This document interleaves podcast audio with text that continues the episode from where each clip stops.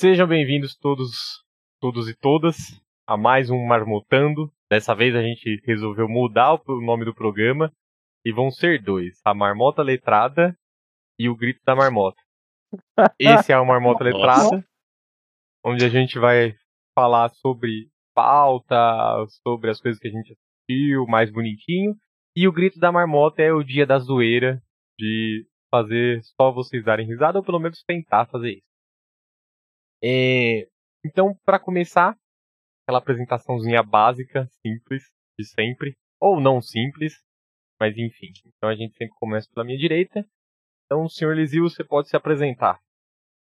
Oi, eu sou o Lizil, e esse é o Trunks do Futuro, o melhor personagem do Dragon Ball. Meu Deus do céu. É pior que é verdade, eu concordo, vai. senhor Morto. Oi, eu sou o Morto Borbs e hoje será um dia mais tranquilo, que não vai ter tanto hate assim, pelo menos da parte do Lizil. Para Então- de estragar a surpresa. Todos estamos felizes hoje. e eu tô com sono. Senhor Lusca, sua vez. Muito boa noite, pessoal. Sou o Lusca. E combinando com o Morto, eu estou com sono. E combinando com o Lesio, estou com a camiseta do Dragon Ball. Pô, velho, chique, velho. Nossa Ah, a gente é senhora, pica. já, nossa senhora. O Morto tá até com LED azul atrás agora, ó. Cada vez que passa, ele, ele dá uma É que, incrementada é, no que- não, é cenário. que o, o, o do Morto tem que ser humor. Quando tá vermelho é que o bicho tá puto. Tá azulzinho é que ele tá. é. Hoje estou na paz. Ai, meu Deus. Tá, o É. Venero Collection aí, ó. Não Hum, sei quem é você e username, mas salve. Username. eu não mato ninguém no Blood Bowl, tá? Eu não consigo ver Ah, sua é o- escuro. É o. Denis? Talvez seja o Denis. Eu, Talvez não- seja eu o de Denis. verdade, eu não consigo ler, tá muito. Lizio para tá de matar os louca. jogadores do Lasanha do Blood Bowl. Eu já disse, eu não mato ninguém. Eles Oh. simplesmente morrem. Ou Quem é o, é Deus. ou eu é o. Denis ou é o Bandana. Nelos Collection. Sigam ele no Instagram. Muito bacana a coleção dele, viu? Muitos bonequinhos. Ah lá, erraram. Então eu não sei quem é, não. Eu também não sei. Ah, pode ser o Luiz. Ixi. Pode ser o Luiz. Pode verdade. Pode ser o Luiz. O É, então, pode falar, seu Lizio, antes. Dragon Ball hoje, Dragon Ball amanhã, Dragon Ball para sempre. Caiocast também. Quem curte Dragon Ball, sigam o Caiocast. Merchan de graça. Ô, louco. Nem perguntou nada, né, pros outros. É Ele falou simples assim, e dane-se, eu vou falar mesmo e. Olha, tá vendo? Agora vocês têm que fazer o contrário, hein, Neros? Agora é o contrário, hein? É. Cadê? Marmotando lá. Cadê marmotando lá? Porra. Bom, então, pra encerrar as apresentações, eu sou o Gabs. Eu não tenho hate de Rua do Medo. O 3 é muito melhor que o primeiro. E. É, eu acho que é isso. Eu não bolei nada muito complexo pra falar. Eu queria ter montado alguma coisa.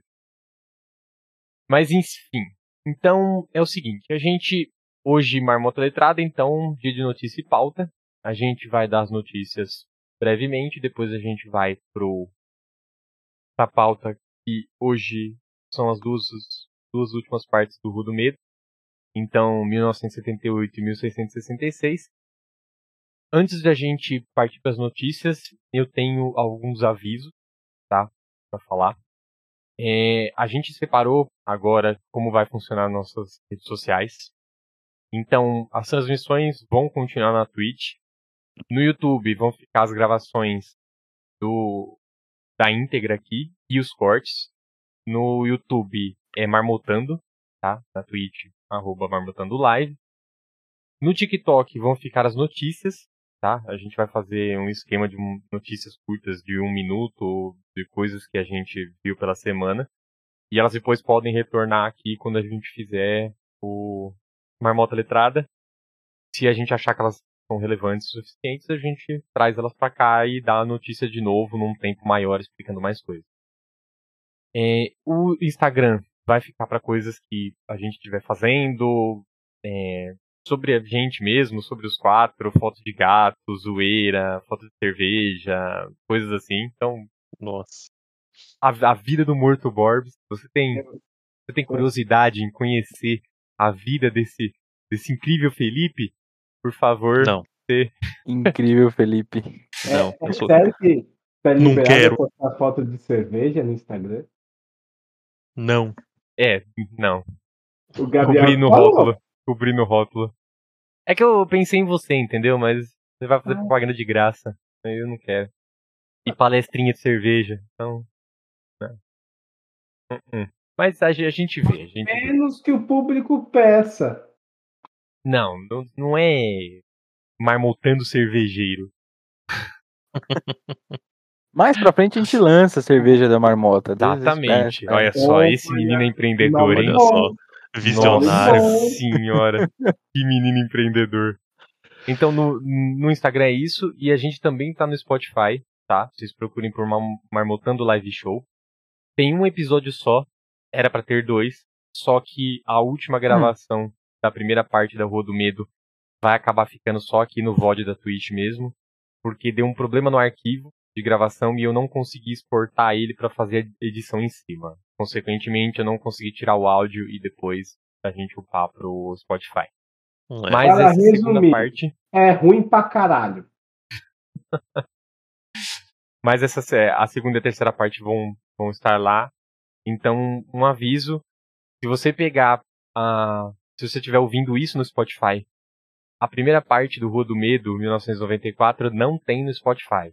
Então, você vai ter que realmente ir até a Twitch, twitch.tv barra Marmotando Live e ver o VOD que a gente gravou sobre a primeira parte da, da trilogia, né, o primeiro filme.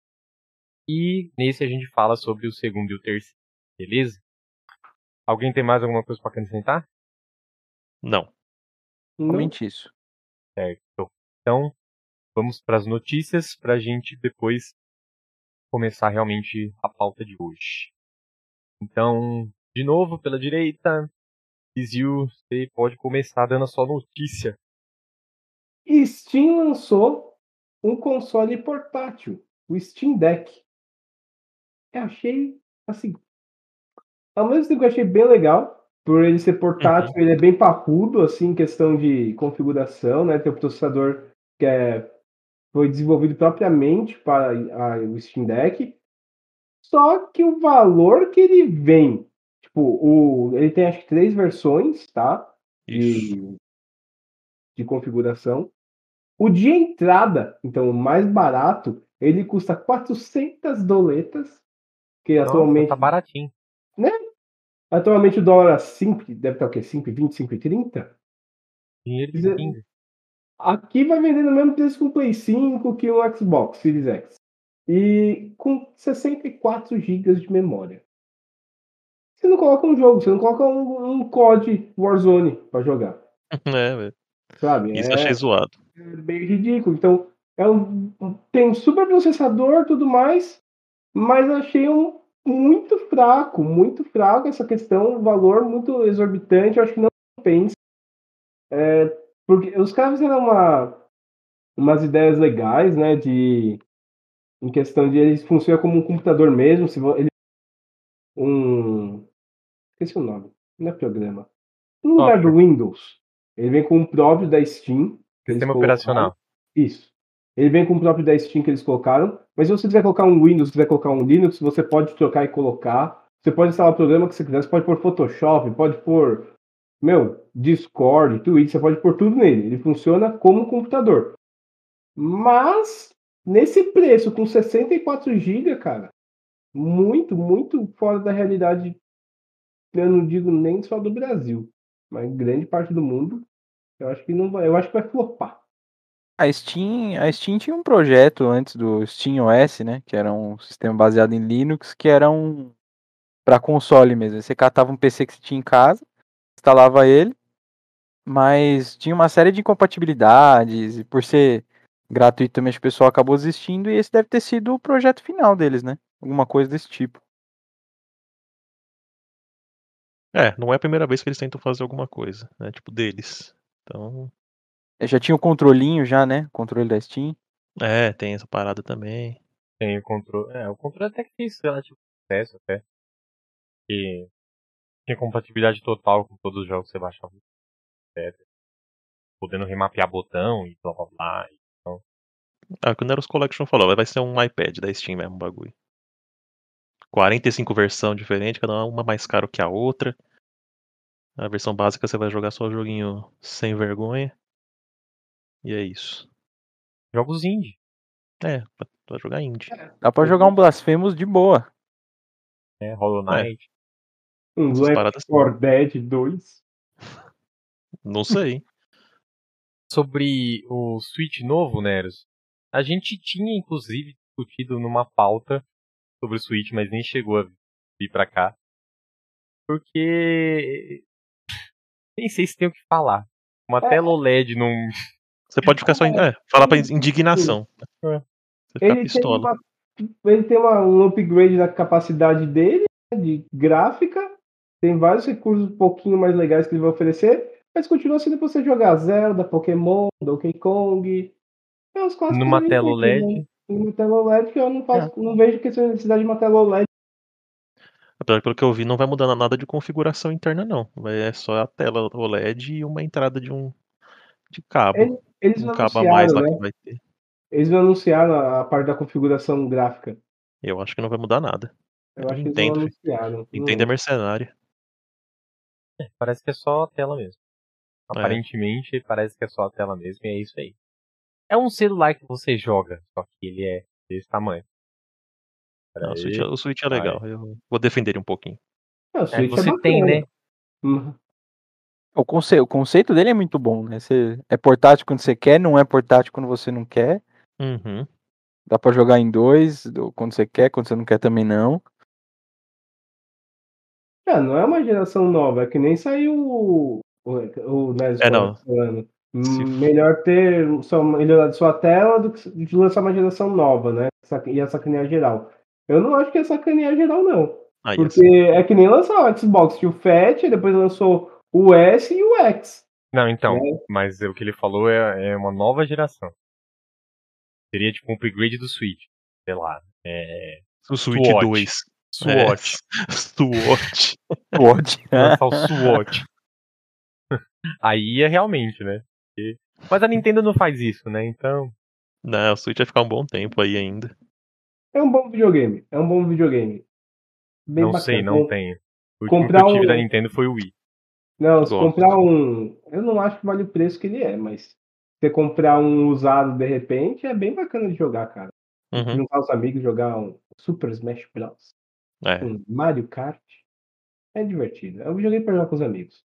Exatamente. Nós faz vaquinha e compra todo mundo. Pra quem o morto já tem. É mesmo, né? O morto já tem, já. É, é, não é, não é meu. tomar vacina, Não é. Coronavac. Daqui 15 dias toma a segunda dose. É, ó. Vamos tudo na casa do morto jogar. Isso, tudo. Aí vocês não pegam a corona, mas eu vou mijar em vocês todos.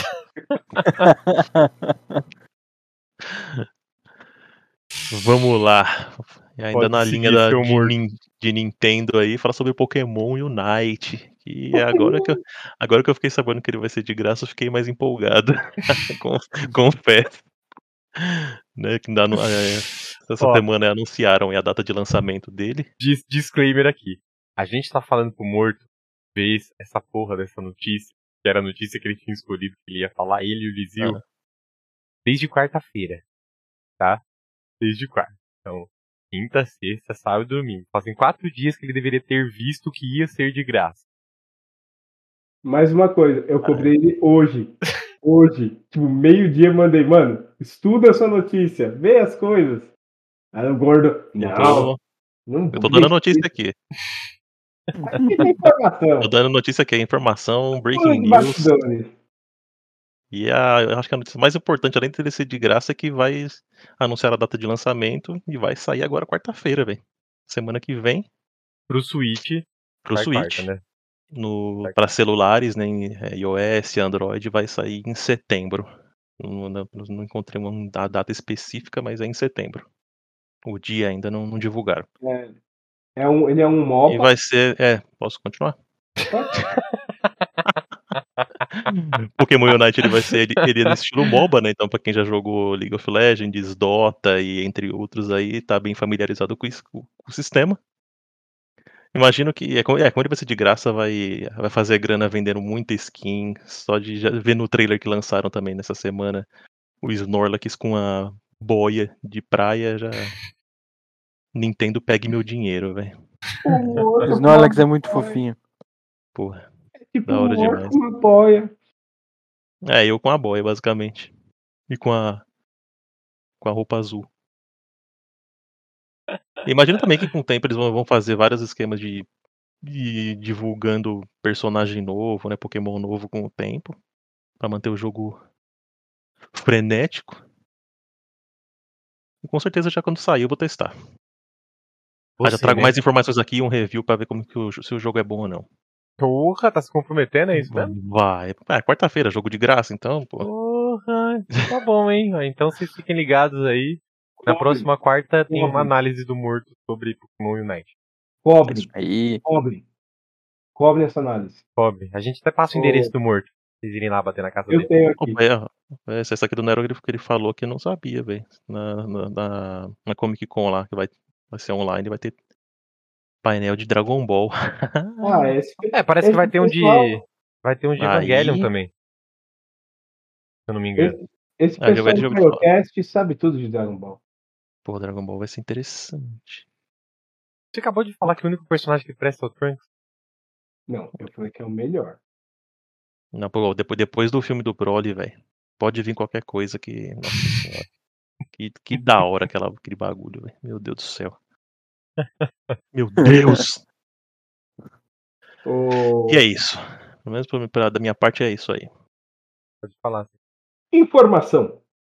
Para quem jogar o MOBA do Pokémon, o Pokémon United, no Switch, se inscrever até acho que é dia 31 de agosto, É Uhum. Unite, Vai né? ganhar- United, então. é isso. Vai ganhar um Pokémon de nova geração, que eu não sei o nome, porque eu não joguei. Eu gosto dos principais, primeira, no máximo segunda geração ali. Flurries. É- Swappers. É Zara, Zara, James. Zaragoza. É o Real Zaragoza. John Wick. Caramago. Você vai jogar com o Pokémon do, do time espanhol de futebol, Real Zaragoza. E vai ser um. Ele é crossplay entre celular e o Switch e vai ter cross progression também. Nice. Só isso. Eu encontro o nome do Pokémon bem louco aqui que eu já esqueci. É Za- Zaraoga, Zaraoza. cara, tem tanto Pokémon, vai ter. tanto Zaragoza. Pirata. um Pokémon pirata. Ah, quem nesse sistema de jogo ele vai ter algumas classes diferentes de Pokémons, né? Não de fogo, planta. Ele vai ter classes tipo assim, que é o cara mais móvel, mais forte, mais defensivo, de suporte. Vai Famoso. MOBA. É, é que tem que explicar pra quem nunca jogou, né? Com licença. Todo mundo conhece Ah, LOLzinho, quem, menos quem nunca você. jogou, Não, quem nunca jogou, exemplo, joga, joga quarta-feira, que tá de graça. Vou, vou pegar quem, quem tá on aí. Não consigo ver, não tenho acesso ao chat. Zeraora. Zeraora é o, é o nome do Pokémon que vai vir. que eu Isso, nunca- o é, Nerd falou aí, esse mesmo. Esse mesmo, Zero zero hora. hora. Na Zero hora. Zero hora. Zero hora. Zero hora é um jornal. E Brasília. eu achei estranho porque ele tem os pokémons clássicos, tipo Pikachu, Charizard, Venossauro. Cadê o Blastoise? Cadê o Squirtle? Blastor! Cadê? Então eu já sei que vai ser um Pokémon que vai ser lançado futuramente. Um... Você comprar, desbloqueando com as moedinhas do jogo. Vai ser alguma coisa assim. Porque não tem como você colocar o três dos quatro principais da, da- do negócio. Ah, tem. Eles fazem o que eles, o que eles quiserem. É, e a gente vai jogar. Provável. Live do Marmotano jogando mobinha do Pokémon. Não, não inventa. Não, por enquanto não. Não inventa. Grande mais um quarto time, cara. 5 contra 5. É, né? Marmotano e o convidado. Enfim, bom, o seu Lusca não tem, não tem notícia por hoje, Por hoje não. porque o seu Lusca tá fazendo mudança sem parafusadeira. A mão tá inchada, velho. Nossa. F pra mão do Lusca. é, fica na mão Tô do- digitando assim, né? Usar o celular. Sem contar que essa semana não teve muita notícia relevante. Tem Então- uma notícia pra gente, Gabex? Tenho. É a melhor notícia. Das Aham. três é a melhor Entendi. notícia de longe. E eu não ligo. Você é um hater, morto. Não, eu não O sou problema hater. é seu. Eu não posso falar que eu sou hater. Você é um hater. A gente aqui tentando resolver o problema de gravação da Twitch, você no hate, hateando, falando que é ruim, que não vai ver, dando-se a pauta, você não gosta da gente. Não, eu não vou julgar. É diferente, mas eu não, sou, não chega a ser um hater. Falou que não vai desenhar, que não vai fazer nada. Eu desprezo o que você vai falar agora. Antes, antes da notícia, review da Viúva Negra só depois que ficar de graça no Disney Plus. Porque eu não vou É. pagar 60 reais pra assistir. Disney Mercenária, tem nos cortes. Vejam Não, lá. pera, pera, pera. Disney, patrocina nós que a gente faz review, hein? É, Não tem problema não. Uau, a Disney olha, hum, vou confiar nesses caras. Eles A laser já parecem- queimou? Já era, já. e a Ah, gente, é. e a gente gente não baixa pegar- de, me- de meios ilegais, tá? A gente, a gente É. não tem patrocínio da Disney porque o Lesil falou que era, ela Mercenário. vídeo. E a gente Só não por baixa causa de disso. meios ilegais. Nunca baixamos. É, diga não à Não. pirataria. Diga não à pirataria. Fora Denner. Diga não à pirataria.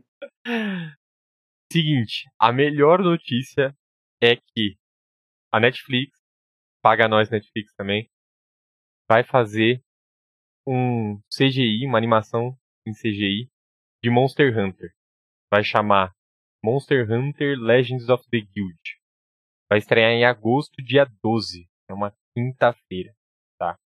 É exclusivo da Netflix, produção deles. E é um filme, tá? Não é uma série. Falou, seu Nero. Alô, Neros. Em terra. É nóis. É mais, jovem. E aparentemente, pelo trailer tá muito bom. A animação parece que tá legal. Não vou falar que tá incrível, mas aparentemente tá. Tá eu só bom. não sei igual aquela do Resident Evil, que tá bom. É, parece que tá melhor. Aparentemente tá melhor. Eu tinha É. a visão que é a mesma coisa. Tá bem fiel, pelo menos a Monster Hunter. Sem nenhuma maluquice igual o filme da, da Mila Jovovich lá. Filme de Monster Hunter, só por Deus. Não fale da pauta de quarta-feira. O quê? Não fale da pauta Ah. de quarta-feira. Ah, não. Fica tranquilo. Vou Ah, a, gente vai, a gente vai falar mais sobre isso na É. quarta-feira. vai falar mais sobre. Spoiler. Pra dar um gostinho, Spoiler. quero mais. Aí. Spoiler. Não é sobre o filme, mas o filme está na pauta. É, o personagem principal é o Aiden.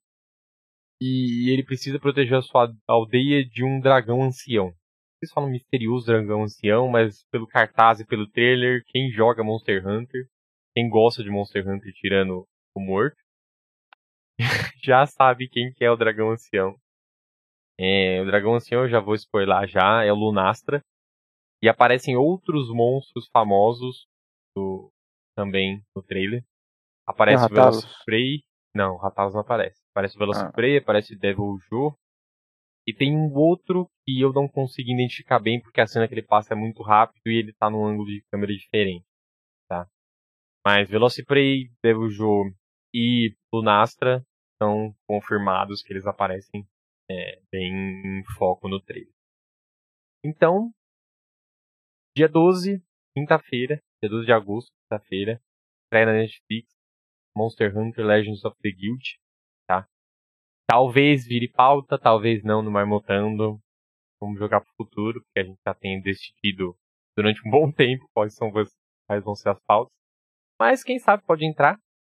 Nem que seja pra falar tipo, meia hora. porque, né, Uhum. Esperamos que não seja também um filme de duas horas, três horas, né, senhora? Só por Deus. Vai ser Mas. filme? Vai, vai ser Faz um filme, achei que era faz um só filme de. 4 horas de Monster Hunter. 4 horas de Monster, Monster É. Hunter, eu tô feliz. Snyder Hunter vai ser, né? Se for, é, se, se for melhor do que o aquele live action, tá, tá de boa. Nossa, é. Mas live action quarta-feira. Quarta-feira tem live action.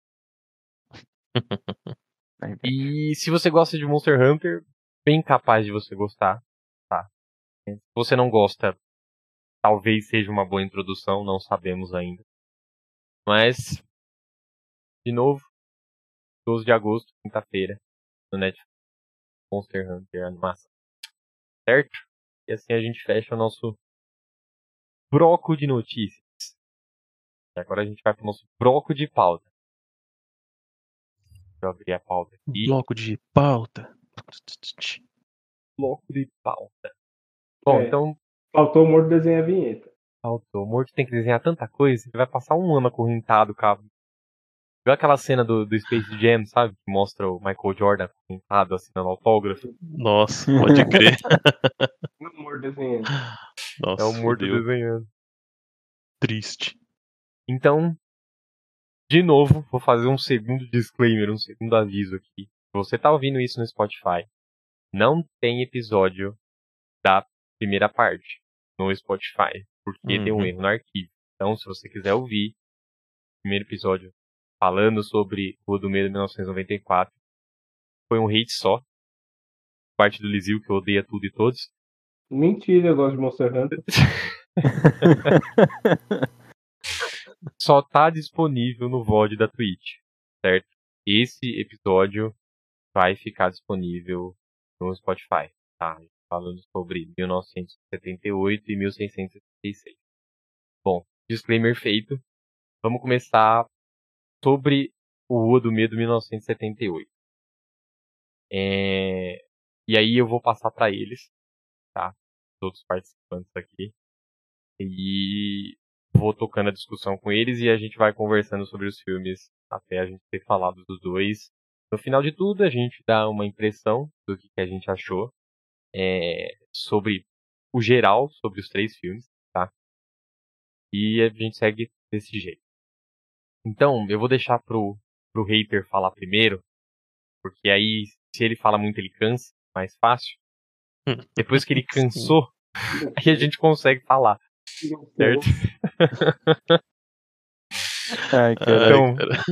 Senhor Lizio. Contextualização do filme Rua do Medo 1978. Como que é o enredo desse segundo filme? Cara, ele volta né, no tempo. Quando, quando você termina o filme 1, a, a C. Benson vai contar. É C. Benson, né? Ben- É Benson, É. né? Bernan. De Bernan. Como? Bernard. Bernan. é, ela vai contar a história do que aconteceu em 78. E aí você é transportado por, por aquele ver, acho que é verão de 78, Isso. bem parece aquele filme de sessão da tarde, sabe? Tem uma um Jovens. os jovens no acampamento, vai ter uma gincana, a time azul contra time vermelho, é, é sa- Shade contra Sunnyvale, e, e é isso. E aí você vai contando a história, vai progredindo e mostra o que aconteceu naquele período de 78, que foi quando teve um, o último assassinato assim, em massa antes do que foi apresentado em 94. Né? Então você vai acompanhar a Zig, que é uma das irmãs, e a, a Cindy. Cindy. Cindy Vernon são as, as duas principais, né, ali. Você já começa sabendo que uma tá viva, que é essa C, C- que eles apresentam como C. Berna, né? E então você passa, você joga, associa que é, é a Cindy, né, a irmã mais velha, e ela fala que a irmã mais nova morreu. Ah, Não, mas ela fala que a irmã morreu, né? Uhum. E eu, você vai ter daí nesse enredo, você tem ainda tem os vamos dizer, os monitores do tem certo destaque, os monitores principais ali, tem dois que são parceiros da a, a Cindy, ela é a irmã mais velha, ela a doutora. E ela tem um namorado que é o Thomas Slate. Slate, Slater. Slate, Slater. O Thomas Slater. Ele também é monitor lá. Você tem também outros dois monitores que também que nada para preenchem o, o espaço de personagem babaca, vamos dizer assim, né? Que é mais um casal que vai participar da trama. E você tem o, o Nick Good, que é o xerife da cidade, e mostra ele pequeno, ainda como monitor nesse local. O enredo é esse. Certo. É, eu não sei vocês, mas pra mim aquilo, se tivesse alguém com máscara de, de hockey, seria Jason. Sim. Sim. Seria. no, no Jason. Apesar de não ter um. não mostrar lago, né? Eu fiquei esperando uma cena com lago. Não, é- até mostra, mas assim, é o mergulho de uma menina no lago. E, tipo, é a hora que tá contextualizando o que que é o acampamento. Só isso. Tem um É. barco, e aí tem uma placa Nightwing, alguma coisa. É que não deu muito mostra. tempo, né? De mostrar o acampamento todo. É, assim. Tipo assim, Tá. usar o ambiente ali não deu muito tempo. É, eles têm. Parece que, tipo, é, são cenários, assim, principais do acampamento, né? Então você tem os alojamentos, você tem o refeitório, que aparece, e aí você tem, eles falam que é a casa da bruxa, tem o banheiro, e a árvore onde a Sarah Fear foi enforcada. Uhum, Essas são é. as localidades do, do acampamento Nightwing. Ela também aparece bem lá no começo. Isso. Então. É, Ah, só pra avisar, tá? Bem provável de ter spoilers nesse Isso. filme. Nesse eu ia filme. falar agora. Então, Então, cuidado. Vai, Se vai você assistiu para spoilers. spoilers, não veja com cuidado, veja primeiro o filme, porque vai ter. Vai ter. exatamente. Alerta de Spoilers são spoiler. inevitáveis. E. É... Por Tô- onde nós começamos? é, eu tô lendo, tô lendo a pautinha aqui, a minha, minha colinha e tal. É... E a história vai acontecendo. A gente, diferente do primeiro episódio, tá? A gente não vai focar na enredo, em contar o enredo dessa vez, tá? Mas é, você já sabe de cara, como o Eliseu falou, que tem aquela coisa de, olha, você tem as duas irmãs, mas você não sabe quem que é a irmã da história, quem tá contando. Então você não sabe, você sabe que uma delas vai morrer, mas você não sabe quem das duas que vai ser. Então, de novo, o filme resgata essa coisa de ficar é, brincando com você, espectador, Não, de, ó, você sabe isso, mas a todo momento ele joga uma coisinha tipo, ó, talvez não seja isso que aconteça. Ó, você sabe que uma vai morrer? Putz, mas agora eu vou botar essa em perigo. Não, mas agora é essa. E essa de novo. E fica trocando pra você não ficar com a certeza de que você sabe exatamente o que vai acontecer. Você ia falar alguma coisa? Não, é que eu tive a sensação que você sabe o tempo todo, né? Que é a, a, a, a Cindy que vai ficar viva por causa que você sabe que é uma ser Brennan e a outra é a Zig, que eles chamam, né? Então você passa o filme todo com meio que uma certeza que é a mais velha que vai ficar viva. É, eu tive essa sensação também de que ela, tipo, era só uma que eles jogam né, pra você, ó, essa aqui, essa vai ficar viva, hein? Fica de olho nessa aqui. E É, aí, a coisa eu vai me assim. expressei, eu me expressei mal, mas é, é isso que eu quis dizer. Você fica o tempo todo achando que é a É. Cindy que fica viva justamente por causa do nome ser Bern, né? Então, Uhum. você já fica pensando que ó, agora a Zig morre, ó, agora a Zig morre. Não, agora, agora, agora ela vai morrer. É, Só é bem isso. Como a gente já falou que vai ter spoiler, eu já vou spoiler porque a gente já estragou a surpresa. Na verdade, a Zig se chama Christine. Então é ela que fica viva. É Christine e Cindy Bernard. E como Dessa eles vez- no filme 1 como C. Bernard, você passa o filme todo achando que é a, a Cindy que vai ficar viva. Mas não, Uhum. é a Zig. É, Olha só, dessa vez não fui eu que spoilei primeiro, hein? É, Pelo milagre, não fui eu. Mas como a gente não vai tratar sobre o enredo exatamente contado, não, não tem problema. Sem problema, tô ligado. E basicamente é, é apresentado também são apresentados outros personagens que fazem, além desses que o Eliseu falou, que complementam a trama. É, eu não sei se.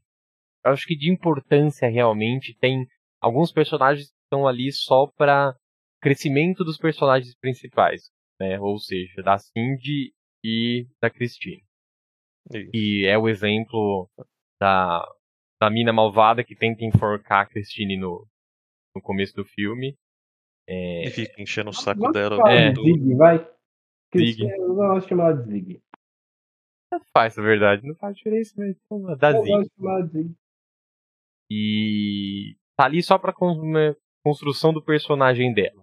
Não puta de uma construção, mas é mais pra dar um motivo pra Zig fazer determinadas coisas durante a trama. E mas um dos personagens importantes, de fato, é a enfermeira. E eu esqueci o nome dela agora. É a enfermeira Lane. sei o lane, é. Enfermeira, Enfermeira Lane. É, Eles chamam de enfermeira Lane. Ela é mãe da Ruby Lane, que é a exatamente. Amy Winehouse lá que fica É, cantando. nessa época, nessa época essa Ruby Lane já tinha morrido já, né? Sim, Sim, Inclusive ela, morre aparece no primeiro final. filme, que é a, a, a moça que cantou, que ficou maluca, matou o namorado e todos os amigos com uma navalha, e enquanto cantava, cantaram lá tá com uma o loirinho lá. ele fala, caralho, mas ela era gostosa. Então é a mãe dela, e pelo diário a gente, ela carrega um livro, né, com um monte de coisa, tem um mapa, tem ritual e tal. Ela tá indo atrás do que seria a maldição da Sarafir.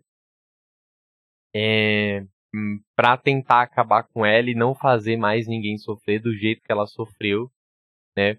E porque a filha dela morreu, enfim. Então ela tá indo atrás disso. E logo no começo do filme ela tenta matar o Thomas por esse motivo. E a gente vai descobrir só mais pro final do filme do, do porquê, que é esse motivo de ela tentar matar o Thomas.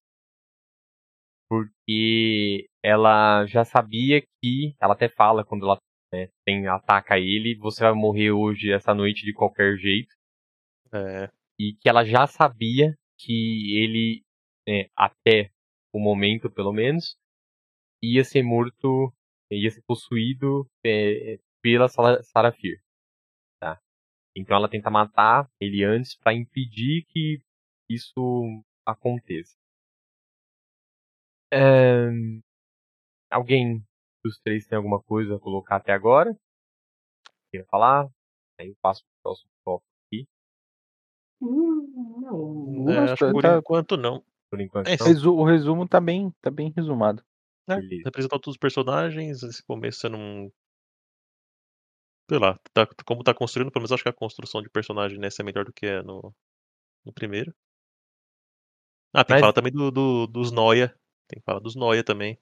Sim, a Alice e o não importa. Cláudio. Metaleiro lá, esqueci o nome do metaleiro. Alice e o, meta, e o Cláudio Metaleiro que não importa. Os cara que tenta ficar loucão de Tilenol, mas tá bom. O cara realmente não importa, a Alice, de novo, é igual a menininha de Sunnyvale que faz a Zig crescer, entre aspas, como personagem, e ela é o contraponto da Cindy. Então, ela vai fazer a Cindy enxergar as coisas de um jeito diferente, admitir em determinado momento do filme ela queria de qualquer jeito sair de, de Shadeside é, e ter uma vida melhor, e queria ir pra Sunnyvale, e etc Hum, é, por coisas que acontecem na cidade, pela cidade ser realmente uma merda. Isso vai remeter ao terceiro filme e à segunda parte de 1994. É, agora eu queria saber de vocês é, se vocês acharam que nesse filme, nesse, no 1978, fica mais evidente a divisão entre Shadeside e Sunnyvale ou dá na mesma do que em 1994? Você diz divisão em que sentido? De que uma é boa e a outra é ruim. Eu achei, É. que, eu achei que esse filme ele não mostra assim. é, se uma é boa e outra é ruim. Mostra mais a rivalidade que tem entre eles. É, eu tive a Deixa mais claro. que ela, mo- como ela mostra mais personagens de Sunnyvale, né? Você tem um pouco mais de diálogo entre eles e tudo mais. Você fica com mais raiva de Sunnyvale, né? Porque Uhum. eles são bem escrotos em geral. E o único que você gosta, que é de Sunnyvale, é o, o Nick Good, que é o xerife da cidade. Pois, Você gosta. então. Nunca gostei. Ah, não. Você, você cria uma certa empatia Não. com ele, sabe? Porque ele ajuda É. a Ziga, ele é apaixonadinho na Ziga, ele não é um. Os outros são escrotos. São personagens escrotos. São feitos pra você sentir aquele ódiozinho, sabe? Aquela vontade de dar um tapa na cara. Eles são feitos pra isso. Já ele não. Mas vocês É. não, É verdade. vocês não acham que, por exemplo, todos os diálogos que se fala de Shadeside, quando são habitantes de Shadeside falando, é sempre a maldição da bruxa mantém a gente aqui. É, nossa vida é uma merda. A, a Alice se corta pra poder esquecer as coisas e como a vida é ruim. É, a- por exemplo, voltando pro, pro primeiro, primeiro filme, o pai da Dina né, é, é supostamente um, um alcoólatra. No 1978, a Cindy tenta de qualquer jeito é, mudar tanto né, a aparência dela como a visão que as pessoas têm dela por ela ser de Shadeside. Ela até, até quer se parecer uma uma cidadã de, de Sunnyvale. É, o. É bem isso. porque Quem, quem vive em, em Shadeside, você vê que, tipo, leva, carrega a amar- amargura, vamos dizer assim, né? O lance de, Uhum. de viver lá e alguns, né, não é, não é todo mundo que acredita nesse lance da, da maldição, da Sarah Fear e tal. É mais uma parada de, de lenda que tem.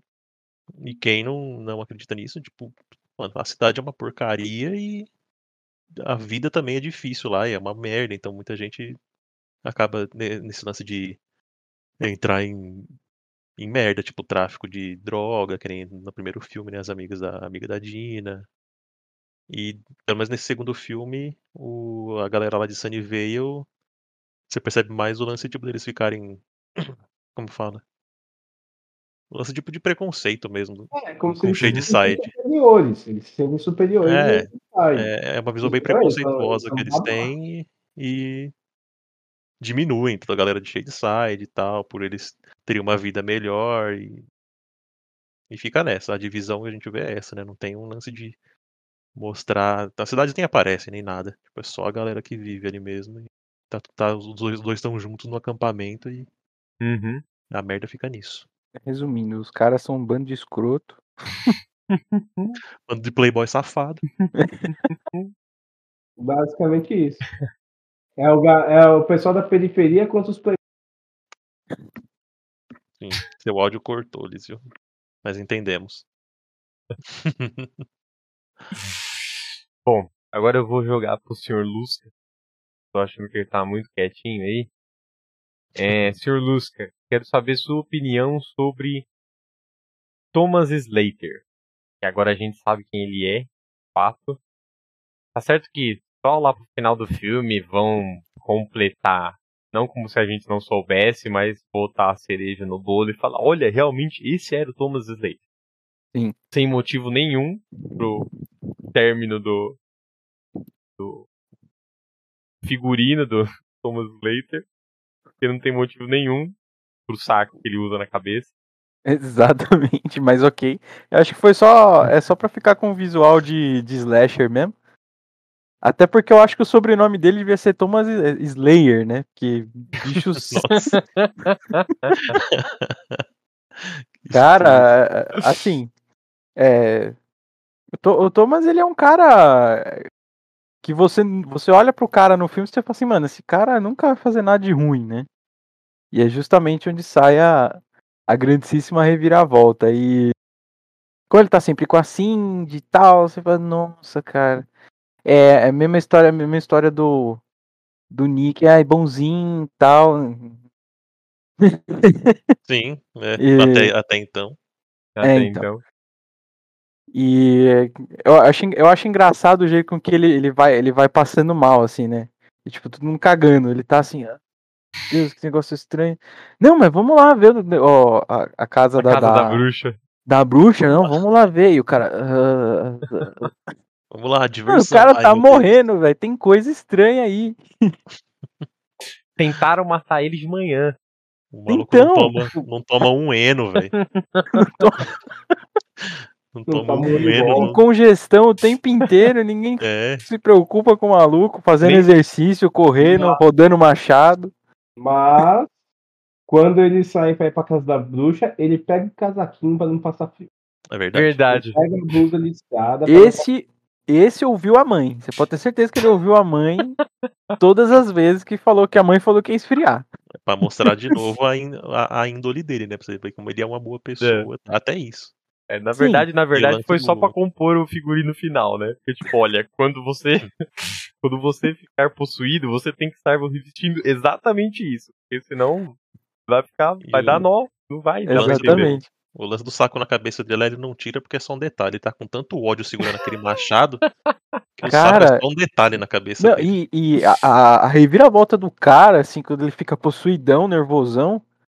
Velho, o cara, é, eu, eu acho que de todos, do primeiro até esse, claro, o, um dos caras mais sanguinários é ele.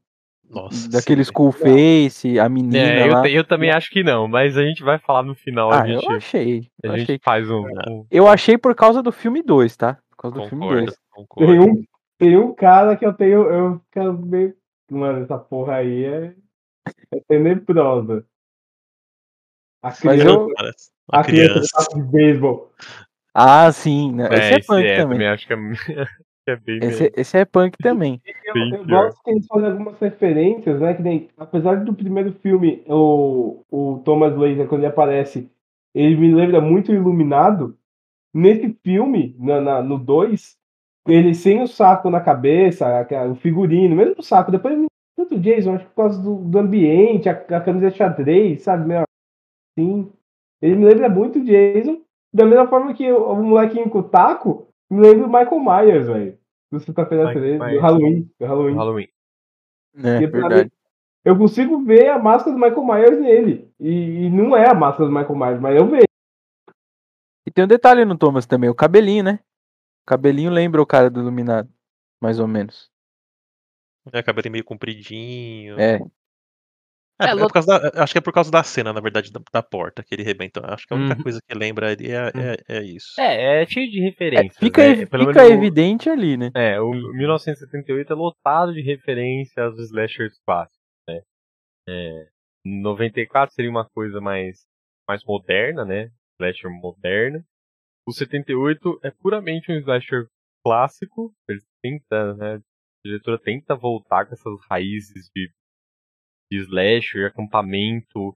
De, uh, o jogo da, da Guerra das Cores acontece de noite.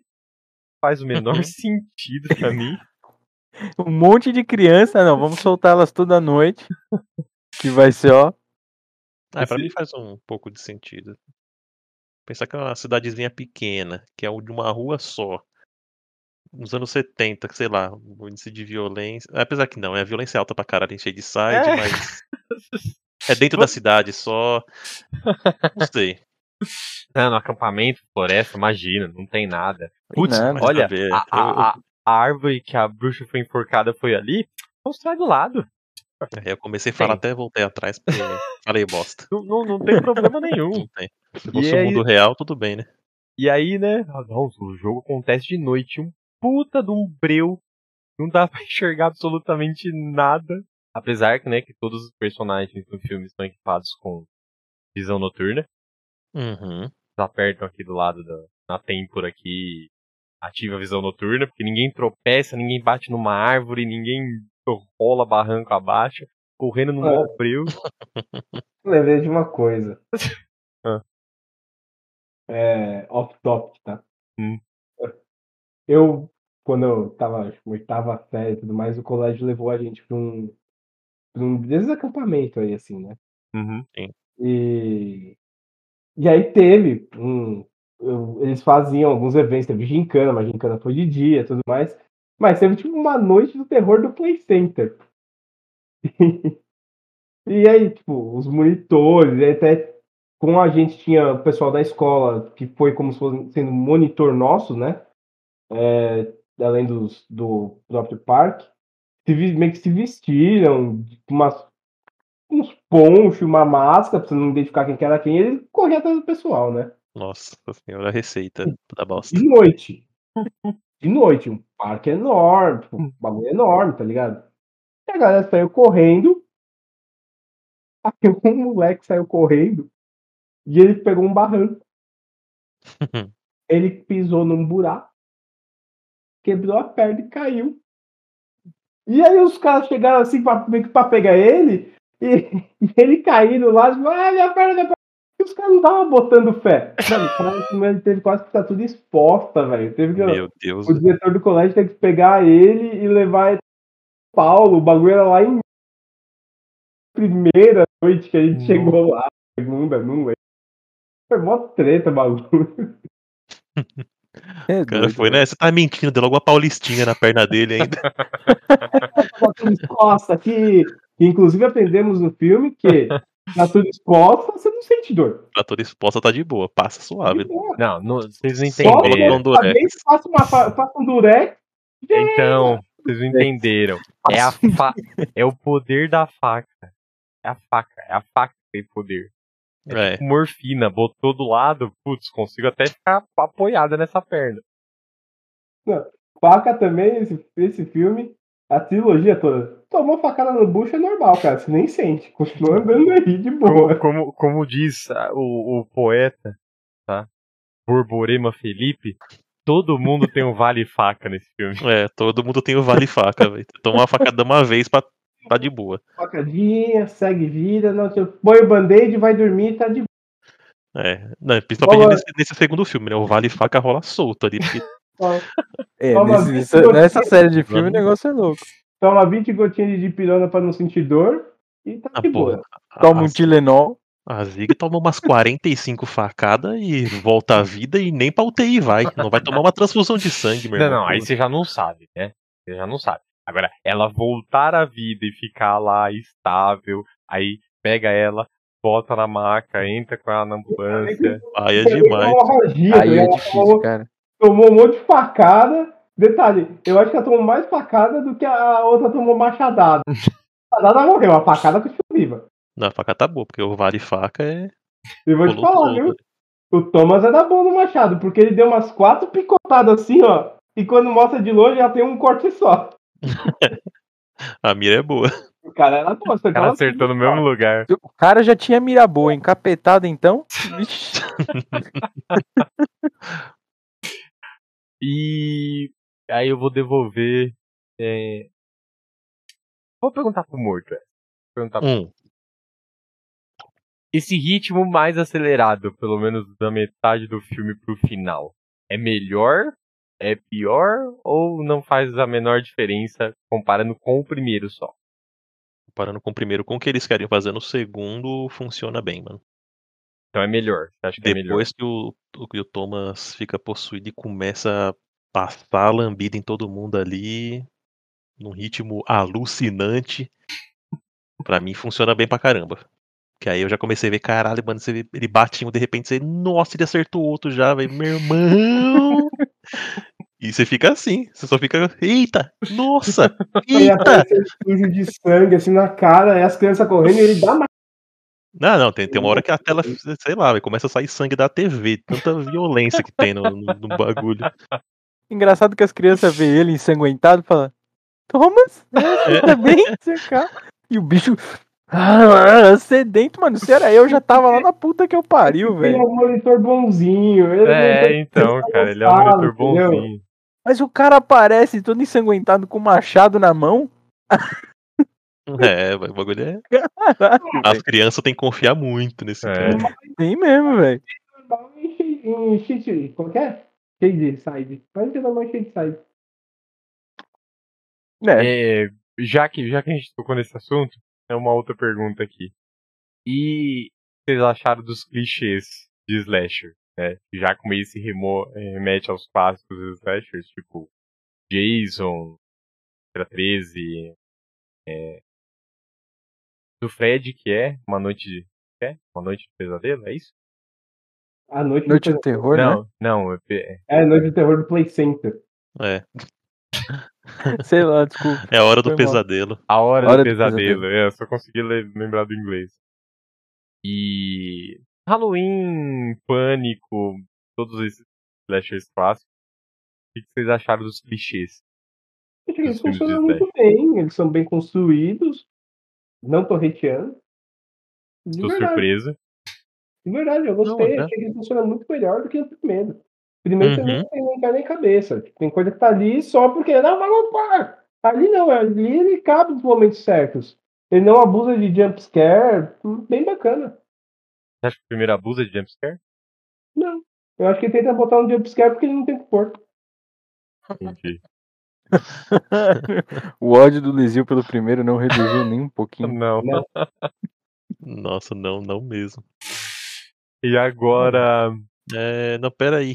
Fala, fala, É. fala, fala. Logo desse, desse lance do, das, da- Dos clichês. dos clichês Uhum. é da hora, porque, mano, no primeiro eles só tentam colocar aquele lance do. Que um bug que eu achei bem bosta, que, tipo, aparece o. Tipo, o personagem tá em foco, assim, na cena. Aí, sei lá, no fundo aparece um- alguém andando, um Hum. vulto, ou o assassino tá na, tá na câmera, aí você vira. Aí quando voltar ele não tá mais lá, puta. Aí foi pô, É- muito, mal, muito mal feito, velho. Ti- Tirando o fato que o o Ryan Torres ele corre igual o Jack Sparrow, né?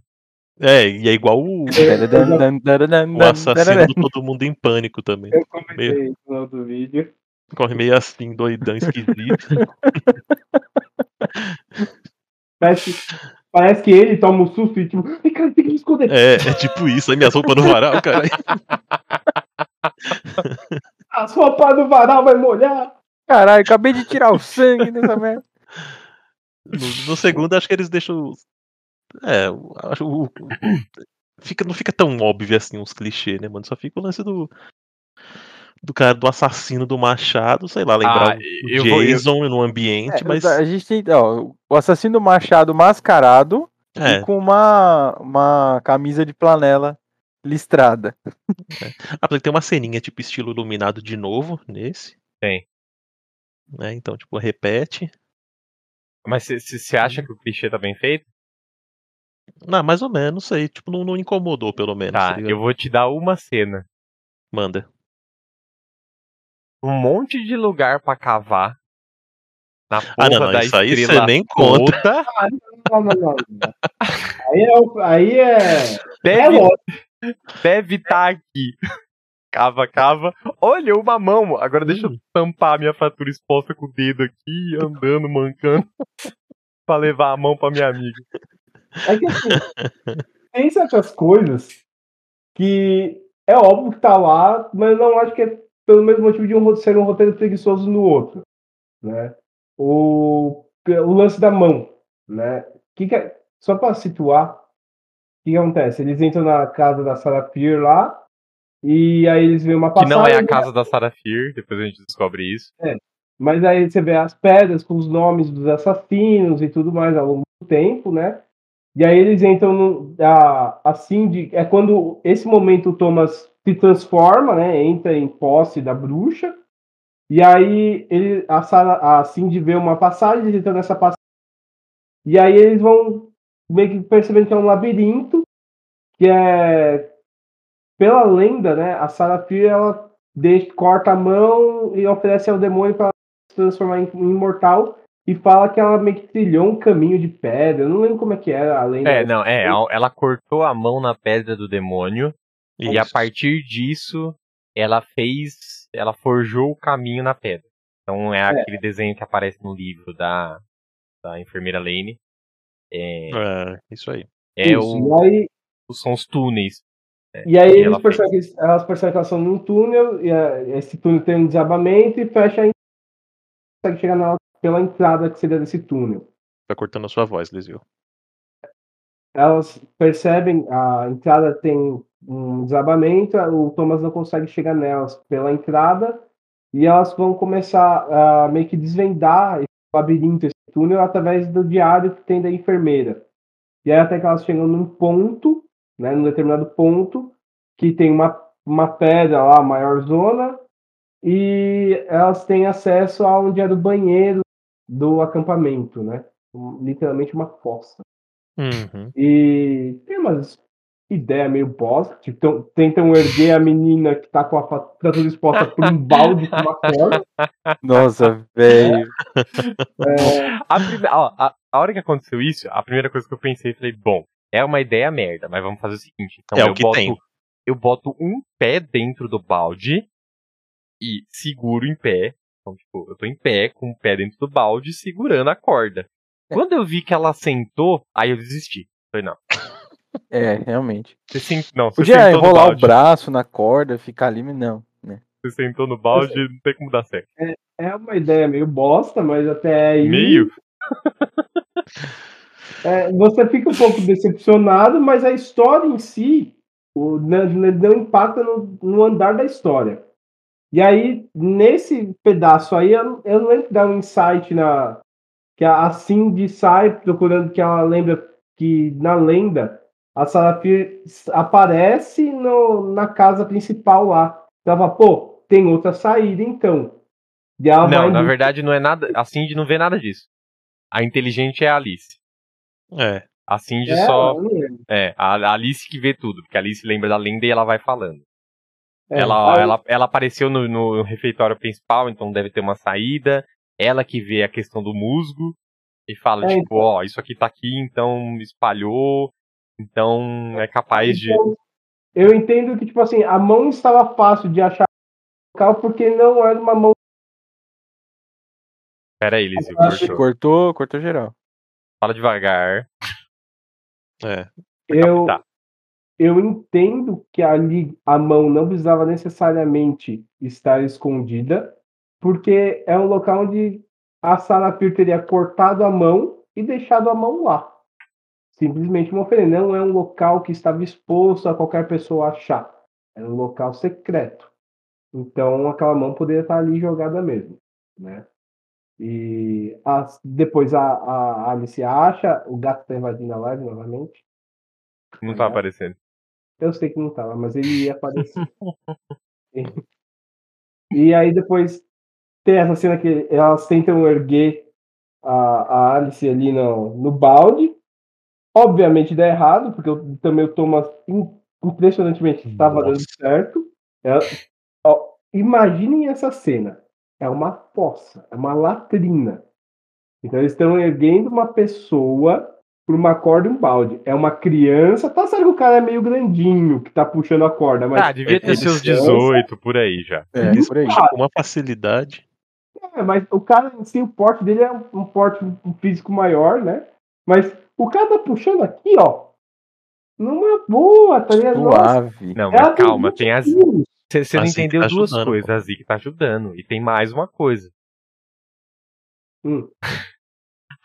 A lasca do osso que tá faltando na perna da outra é o que faz diferença no peso. É, ficou muito mais. Ficou 6 quilos mais leve. Pô, E O que eu mais gosto é que o cara tá puxando aqui, enrolando no braço aqui, ó. É, pegou uma extensão tá pulando aqui de uma boa. Tá puxando mesmo, tá mesmo. A mina deve ter ali seus 50 quilos, o cara tá puxando aqui, ó.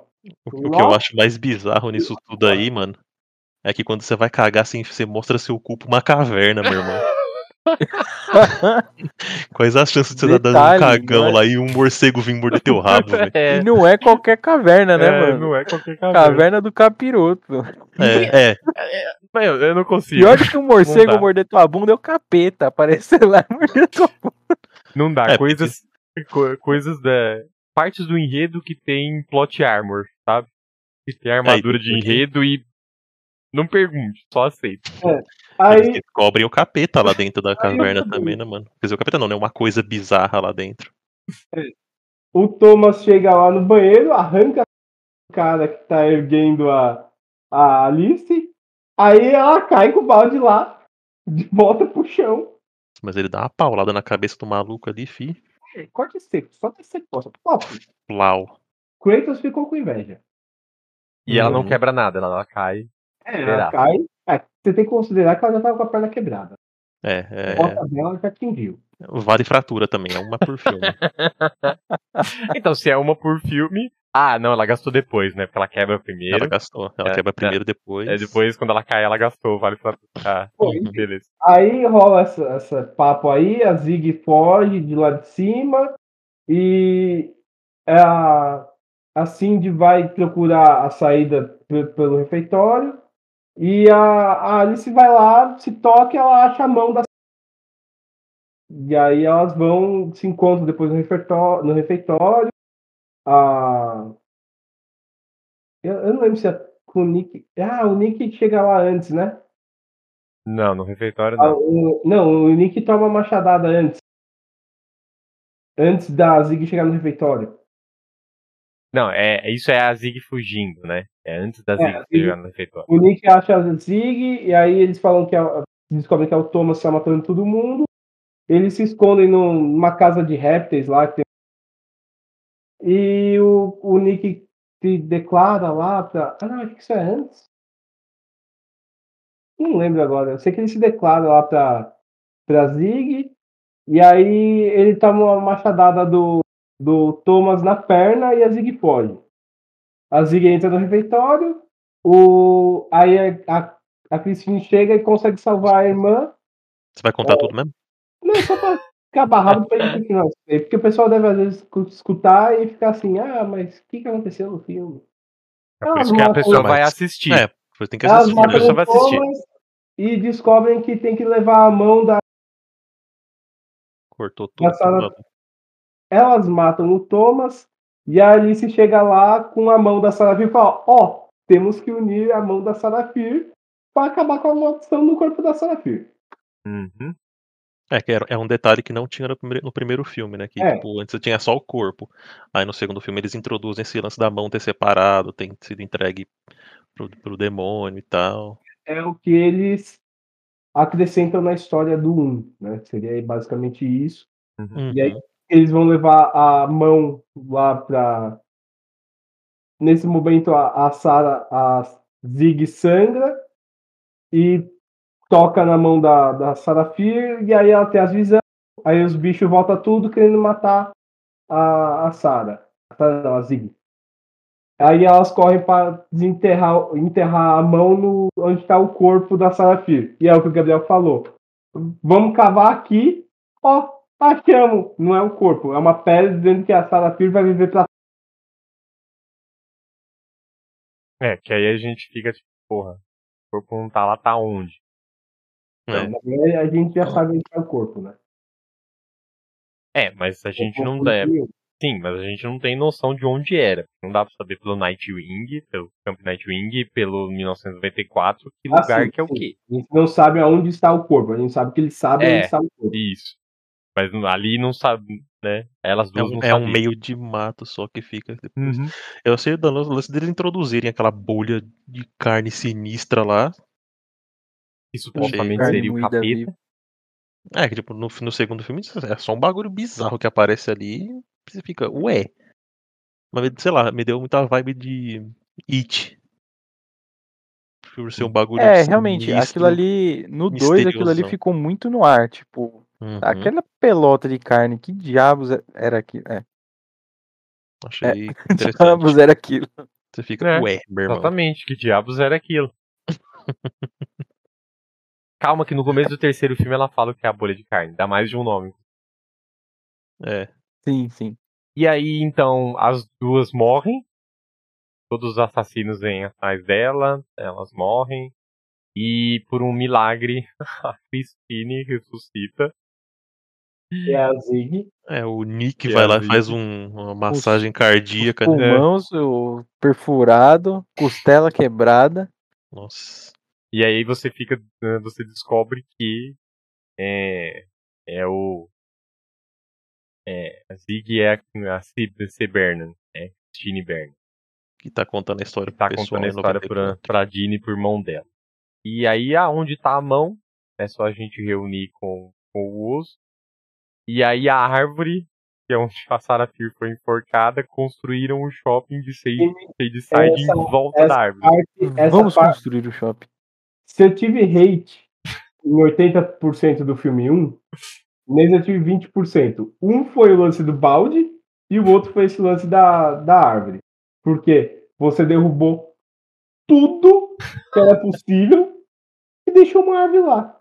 E, e aí eu falo, pô, de repente, ah não, vamos deixar a árvore porque tem foi enforcado da filha, não sei o que lá.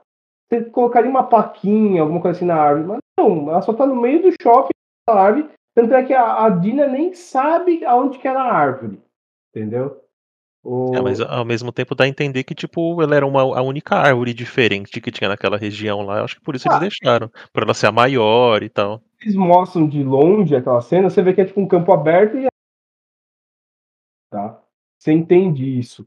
Mas é, não teria por que você construir um shopping e deixar aquela árvore lá, entendeu? Ah, se você quiser E- deixar uma praça de alimentação igual eles fizeram, sim, ué. É. E o pior é que, tipo assim, você olha a árvore, ela tá num patamar como se fosse mais alto ali, então os caras cavaram, e, supondo que os caras cavaram em volta para diminuir e nivelar o chão, mas a árvore ficou num pedaço mais alto.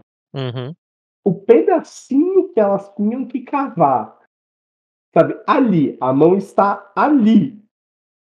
Qual era a chance dos caras deixar aquele pedacinho cavado antes, deixado com uns blocos de tijolo em cima, ou deixar ali no pé da árvore para ela só fazer assim e pegar? Mas se você deixasse com cimento em cima, não tinha filme. Mas tem Plot É. armor, meu querido. Plot armor. fa- famoso plot armor. De novo os caras cavou o bagulho e achou. Que nem no primeiro. Nossa, vamos achar o- a ossada. Achou. E o osso? Sabe? Me deu um pouco de. tem outra- Tem outro lance também, né? Tipo, sei lá, ia ficar uma porcaria ficar mostrando elas cavando buraco atrás de Uhum. buraco. É. Então, acho que, sei lá, pra acelerar, botaram daquele jeito lá que fica preguiçoso ao mesmo tempo. É, né? exatamente. É que a gente busca um motivo. Tipo, a gente vê Não. aquilo, a gente não consegue entender. A gente busca um motivo pelo qual eles acharam tão rápido. E não É. tem. É simplesmente só acharam rápido. Eu É, penso que Pro, pro roteiro é. eu acho que você tem outras maneiras de conseguir deixar uma certa importância para aquela árvore ali no shopping. Se, se você em algum momento cita é, que ela já sabe que é aquela árvore, que aquela árvore faz parte da cultura da cidade, de todo mundo saber que a árvore foi, a Sarafia foi enforcada é aquela ali, eu acho que faria muito mais sentido você entender que ela ficou Tipo, o shopping foi construído em volta dela por causa disso. E por isso ela ficou intacta ali. Entendeu? Senão a probabilidade é muito relativa. Em quantas chances ia ter daquela árvore dos caras construir o shopping em volta da árvore? É, é só eles escolherem, falar, vamos deixar essa árvore aqui pra, fazer, pra ficar bonito. Eu sei, mas eu tô falando, qua- quanta a probabilidade disso acontecer? Sabe? Tipo, era de uma e não sei quanto. Ah, Agora, se você eu não fala, vejo. Ah, eu acho que não. Não, porque Não vejo pra mim, assim, não. pra eu mim ela, faz ela- tanta diferença. É, ela era a árvore mais diferente que tinha, parecia ser a maior que tinha naquela região e por ela ser talvez, sei lá, grande e bonita, eles deixaram. É, na verdade já não tinha nada, né? Porque no, É, no, Nightwing não Era tinha nada campo. perto. É, era só aquela árvore. Então a gente vai construir aqui e a gente vai preservar a árvore. É, Não vejo não, porque. não tem muito. Mas Até tá, porque- tá tão raso assim e não terem percebido, nunca ninguém ter percebido, realmente é no mínimo É estranho. O peculiar. que eu achei absurdo mesmo é tomar 45 facadas, a pessoa tá com nem uma lata de coca de sangue no corpo e ficar de boa. Só fazer uma. Como é que chama? Esqueci o nome desse bagulho. Bom, então. Massagem. É, só massagem, faz a massagem cardíaca lá. tá massagem bom. cardíaca. Tem sangue pra o coração funcionar? Não tem, mas vai mesmo assim. Bom, então o filme 2 ele mostra basicamente o que aconteceu em 78. Você descobre um pouco mais da, da maldição, como ela funciona, do, os túneis que tem ali por dentro, e que você precisa juntar a mão da Sarafir no corpo da Sarafir para quebrar a maldição. Isso acontece, tecnicamente, né? Juntando E ela- as peças. E é, aí ela vai até o corpo, pega a mão, vai até o corpo da, da Sarafir, junta a mão lá e fala, te peguei desgraçado, né? E só que nisso ela tem um contato com a Sarafir. E aí a gente vai transportado pro filme 3. Aí ela se vê. né? Aí agora a gente vai falar sobre Sarafir. Rua do Medo 1666. A última cena do 78 é isso. E Pergunta. aí, Alguém tem mais alguma observação sobre o filme 2? O que achou? Ele é, ele é- concluímos que ele é melhor do que o 1. Não que seja Sim. muito difícil, mas ele é Bem, melhor do que o 1. bem, bem melhor. não vou falar nada porque a minha análise é diferente. Então, tá? O... Quantas marmotas pro filme 2? Ah, eu, 0 a não- 5? eu dei. Era 5. Três marmotas. 3 marmotas. Concordo com o morto. É um Também daria 3 Eu não lembro quanto eu dei no primeiro. Mas Primeiro eu dei duas. Eu Primeiro acho acho que eu você deu 3 no 3 primeiro. também. 2.8, 3, alguma coisa assim. É, eu dou 4. Eu sou otimista. Nossa.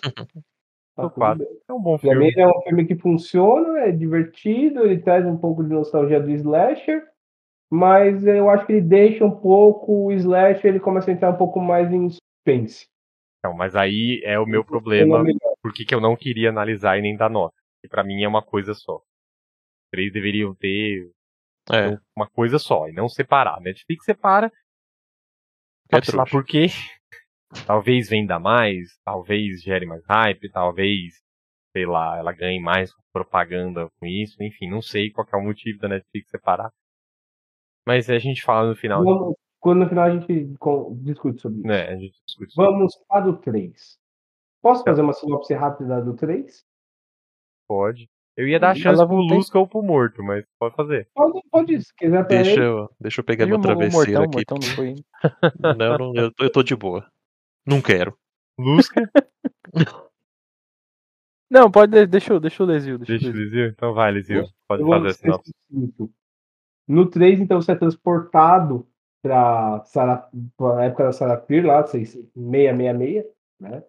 E você, no questão do enredo, ele utiliza os mesmos que já utilizou do, nos outros, então você não você não tem que ficar perguntando quem que é aquele, quem é aquele.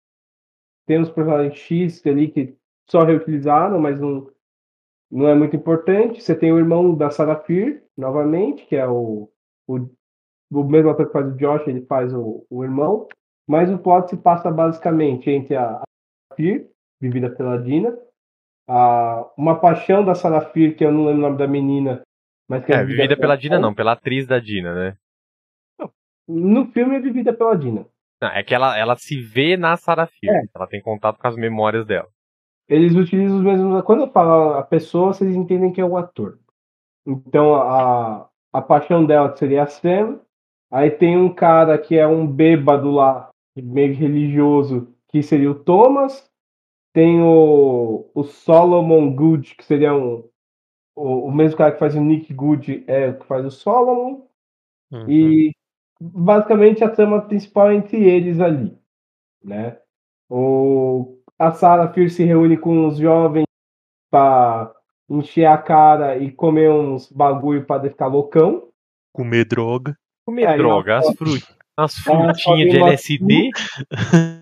Elas comem umas frutas, aí elas se dão um pega ali escondidinho numa moita e alguém vê elas. E aí Peraí, peraí, você tá, você tá esquecendo uma parte importante. Você já pulou. É 1666. Além disso, Estigma social é. da homossexualidade. Ah, sim. Sim, sim, sim. Não, mas não era isso que eu ia falar. Essa parte é muito importante também. Então, A casa da bruxa. A, a casa ca- da viúva. a casa da viúva. É, É, quando elas vão pegar as frutas, as frutinhas é, altas torgas em doses pequenas, a Dina descobre, a Dina, a Sarah Fear descobre um livro, tá, que tá numa caixa lá. E nesse livro é, são as imagens que aparecem quando os personagens alegam que vem a Sarah Fear.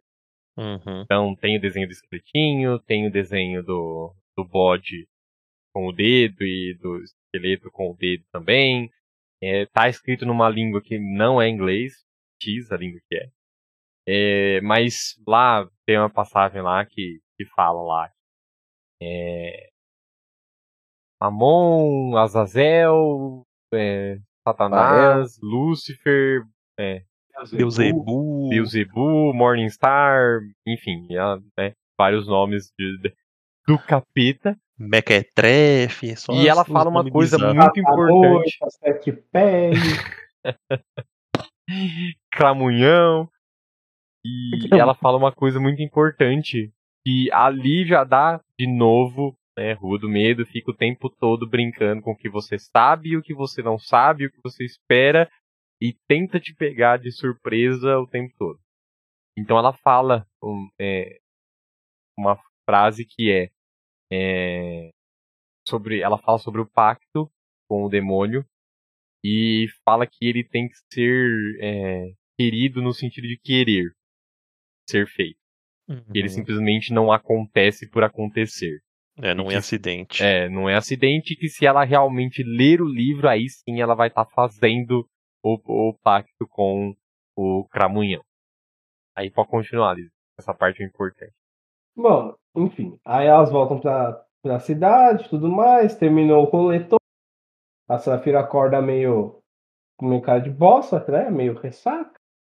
Aí tá rolando umas merda na cidade, tipo, as maçãs estão apodrecendo, o, o solo tá infértil, tá aparecendo verme, e nisso tá rolando boatos que ela e a filha do pastor estavam se pegando. Né? Que o, o, o Thomas lá vê quando elas chegam na cidade elas dando um beijo e ele espalha essa notícia. E tá rolando aí essa, esse monte de merda, acham o cachorro da Sarafir morto dentro da ponte, aí começa a envenenar a ponte, não sei o que. E o cara começa a espalhar falando que é tudo culpa da Sarafir, que ela trouxe o demônio pra cá. Sua voz tá cortando. Cortou. Ele, os caras estão falando que é culpa da Sarafir. Só que até aí não tem nenhuma animosidade propriamente, querer acusar ela de bruxaria, de bruxa mesmo, né? E é, eu não lembro qual, a ordem, acho que a, a menina lá, a paixão dela, que me foge o nome mesmo, seria a Sam. É a chama ela- Hannah. Lá acho a que é. Hannah. Bom, vamos chamar ela de Hannah. Chama ela pra casa por causa que ela é filha do pastor e o pastor tá doente. Quando você chega, ela entra lá na casa, você vê que o pastor ele tá recitando alguma coisa na mente tudo mais, e a Hannah começa a criar dúvidas, falando: ah, será que é culpa nossa? A gente se beijou e não sei o quê. E a Sarah Field começa a falar que não é, não é bem isso. É, desenrola um pouco mais o filme, né? Ó, Lizio, só vou, só vou pedir um negócio. É, Vamos abreviar essa parte do, do enredo, porque assim, a gente tem uma hora e vinte já. Então a gente não vai conseguir fazer as considerações e ficar próximo das duas horas. Vai ser bem curtinho mesmo. O desenrola um pouco mais o filme. O, o pastor ele se tranca no, na igreja com 12 crianças. E aí você descobre que ele arrancou o olho dessas crianças, bem como a- os olhos dele, matou as crianças. E o, o Nick Good vai lá, que não é o Nick Good, é o Solomon Good, mata o pastor. O, e aí começa a acusar a Sarah de bruxaria. Eles capturam a Hannah, a Sarah foge, o, a Sarah volta, ela fala, não. Ela, ela consegue entrar escondida, conversa com a Hannah e fala, não, eu vou lá pegar o livro, já que eles querem que eu seja uma bruxa, vou ser uma com o demônio e eu vou a gente vai viver para sempre. Ela volta para casa da, da viúva, o livro não tá mais lá e a viúva tá morta. Aí a rola mais história, ela descobre que na verdade o malvado é o Solomon Good. Ele matou a bruxa, ele pegou o livro dela e ele convocou as- os negócios de bruxaria lá pra, pra cidade. É, ele fez o. Ele fez a. Né, o, o Cramunhão possuir ele o o- Cyrus Miller pro E, Cyrus Miller fazer as, aquelas coisas com as crianças. E aí E- você descobre que a Sarah Fear, né? Você já tinha essa dúvida. Essa dúvida não, você já tinha quase certeza de que pelo andar da carruagem do terceiro filme, a Sarah Fear não era culpada de nada de maldição, nem nada de mandar a gente perseguir e matar. E ali você só tem realmente a certeza. e aí E- tem toda a construção da lenda, né? Que, então, aonde a Sarah Fear deixou a mão, na verdade, foi o, o Solomon Good que arranca a mão dela ali, né? Tentando matar ela. Ele tem uma paixão nela tudo mais. Ele arranca a mão, corta a mão dela, aí ele segura, aí ela correndo. Aí ela consegue achar um, um espaço para sair na, na casa principal lá, e ela quebra o chão, sai, aparece. E a- só que ela é capturada e matam ela como se ela fosse uma bruxa. E ela corpo livra a Hannah no último minuto, livra- falando é. que ela não teve culpa, que a culpa foi E- toda dela. E aí os amigos dela vai lá, pega o corpo dela e dá um enterro pra ela lá na onde bateu o carro lá no, no filme 1. Uhum. Então você descobre todo esse plot da, da, da Sarah. A Tina descobre isso, só que no que ela descobre isso, o Nick já tá lá. E ela, então ela entende que o Nick é o malvado. E aí eles tramam um plano para junto com a com a Cri- Cri- Christine. Não, peraí, peraí. Aí, aí terminou 1666. Aí tem 1994, Volta-se pra parte 2. 94. Aí Hum. você volta para 94. Antes. um- Acho que o lance dá pra gente fazer, imaginar por que eles usam os, os mesmos atores em, em 1666. A gente pode imaginar que aquelas pessoas que são os personagens que a gente conhece podem ser os antepassados deles. Podem. É, fica meio subentendido por causa do Solomon Good, né? Os É. outros, mais ou menos, mas pode realmente ser. Então, pode Não, realmente porque a- ser que a Dina seja uma descendente da Sarah Fear direto. Sim, mas a mina, a mina, que, a mina que a Sarah Fear se relaciona, ela tem o mesmo sobrenome que a Sam. Eu não sei. Aham, né? Nem reparei. Sim. Então, realmente são Não os antepassados diretos ali. Pouca coincidência, né? Pois é. Pouca coincidência. Bom, E aí a gente entra na segunda parte de 1994. É bem legal. Parte 2. aí eles meio que criam um plano para atrair, proteger, ao mesmo tempo proteger a Dina, atrair o, o Nick Good para eles meio que matar e acabar de vez. Cortando o seu áudio. Eles têm tração um plano para acabar com a maldição de vez, matando o, o Nick. Eles atraem ele até um shopping, né? O shopping no caso, aí tá nesse momento no plot é, é a, a Dina, o Josh, a, a, a Christine e o, o negro E o- que eu lembro o nome. O carinha logo ali que carinha apareceu logo ali. Exatamente. O perigo, tá ligado? Perigo. E eles vão lá e dão um jeito lá, prendem os bichos. Nossa, o- cortou tudo, Dizil. Você tem que falar devagar, senão você começa a falar rápido, pega a primeira palavra e o resto corta. Você se empolga e. É difícil, gente. Eu me É, eu sei que é. Eu tô aqui também me controlando, respirando pra falar devagar, o áudio pegar todo. Então, eles prendem os bichos, depois eles soltam os bichos para os bichos matar o Nick Good, porque eles jogam o sangue da Dina no Nick Good. Uhum. Aí o Nick. Eu não lembro se ele pega. Assim, resumindo toda essa parte, é, É, não do, final, detalhe. é, do finalzinho do 66 pra boa parte até o final dessa segunda parte do 1994, lembrando que É quase- acontece no mesmo filme, tá? É Então, quase metade do filme, velho. é, o que o filme tá fazendo, o que o roteiro tá fazendo é amarrar as pontas soltas que ainda estavam sobrando. Uhum. Então, Exato. ah, ó, é, quem tá mandando os assassinos é o Good da época, então nesse caso agora é o xerife. É, a lata de spray que usou pra pichar todo o shopping, as paredes e tal, era do Nick Good, e ele incriminou o perigo pro perigo, Não. Adorei esse nome pra ele. pro E perigo. não faz o menor sentido porque que ele teria incriminado o cara, mas tudo bem. Lembrando que o Aí é perigo um tem o- até cartão, hein? Tem- É um outro. Tem É um, até cartãozinho, filho da mãe. é um outro plot, esse outro, outro, tipo, é uma mini história dentro da história. Uhum. Desse- a história desse cara aí. E, e aí eles fazem, é, não, não vale a pena descrever, vocês têm que ver, porque é uma das melhores cenas do filme. Essa última parte aí de como Battle vamos Royale pegar, de assassino. como vamos pegar os assassinos, os, os quatro assassinos tretando. É uma coisa meio. Fred esquecendo versus- né? Fred vs Jason, pareceu. É, mas na hora. o- os caras planejando os negócios, é meio esquecido. ligado? Isso, meio, é, é, meio esquecendo de mim, exatamente. E, enfim, e aí o, a, a Dina consegue, né, a- matar o Nick Good. E a maldição acaba porque não tem ninguém sustentando naquela época a maldição. Fica, Exatamente. se- fica entendido de que precisa ter alguém que faça o ritual e continue fazendo as coisas para que, né, é, com- é, provavelmente se a o Nick maldição Good tivesse um. Se o Nick Good tivesse um filho, provavelmente ele que manteria o, o demônio lá alimentado e tal. Exatamente. E aí Tem até também. um nome que eles, que eles falam, não sei, é escolhido. Não é escolhido, é. Herdeiro. É herdeiro. o herdeiro. Isso, É o o herdeiro. É o hereditário do morto. Referência, filho, referências. E aí também é o que só deixa mais evidente, de novo, amarrando todas as pontas, de que ele alimenta o demônio e o demônio beneficia Sunnyvale.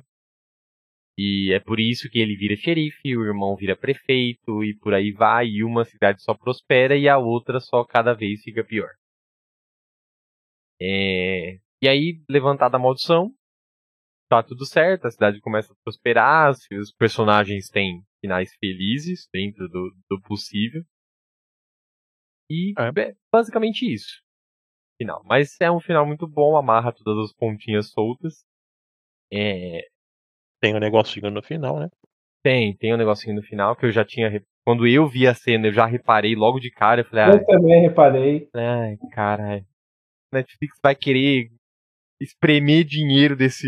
desse dessa Vai, porque já- série. Já vi notícia hoje falando que a diretora tá querendo fazer um Um spin-off. Rua do Meio do Verso. Rua do Meio do Verso. bem. É, Vai, vai acabar virando Stranger Things. Provavelmente. Alguém mais alguma coisa sobre 1994 parte 2? Ah, cara, é, tem umas coisas que eu fiquei meio decepcionado. Que até então, ah, ele mostrou no primeiro, que tinha três pontas que eles deixam no, no primeiro lá, no, no mesmo. Primeiro foi o bilhetinho para para que está acontecendo novamente, que era para a Christine Benz, Branson, né? Perna. Ah, Zig. Uhum. E, e aí depois ele mostra, mostra no 2 que era pra... No final, deu o perigo dar um cartãozinho pro Josh. E aí eles usam esse cartãozinho no terceiro pra, pra ir lá e chamar o, o perigo pra participar do negócio. Uhum. Eu achei meio. Sei lá, não curti muito, mas quando ele arranca o colar da. Mostra no primeiro o colar da Ruby Lane voando. Tá, Não, sei mas, mesmo. não, mas agora a gente sabe por que, que ele reconheceu o colar. Porque é justamente a, é, os antepassados dele que invocam e- o demônio para possuir o corpo da Uhum. pessoa. Então ele sabia quem é que estava lá. O que, o que na hora quis mostrar é que, tipo, o delegado achou, o xerife achou um colar aleatório no chão e suspeitou de alguma coisa. É, E isso foi- linka com o primeiro filme na hora que ele fala, então, mas. E aí? O que, que aconteceu? Ah, cai no vidro. Você tem certeza? O que ele queria ali era tipo, me fala que eu já te mato agora. E você sabe. Ba- Basicamente. É, E já, e já não tem mais outro filme, entendeu?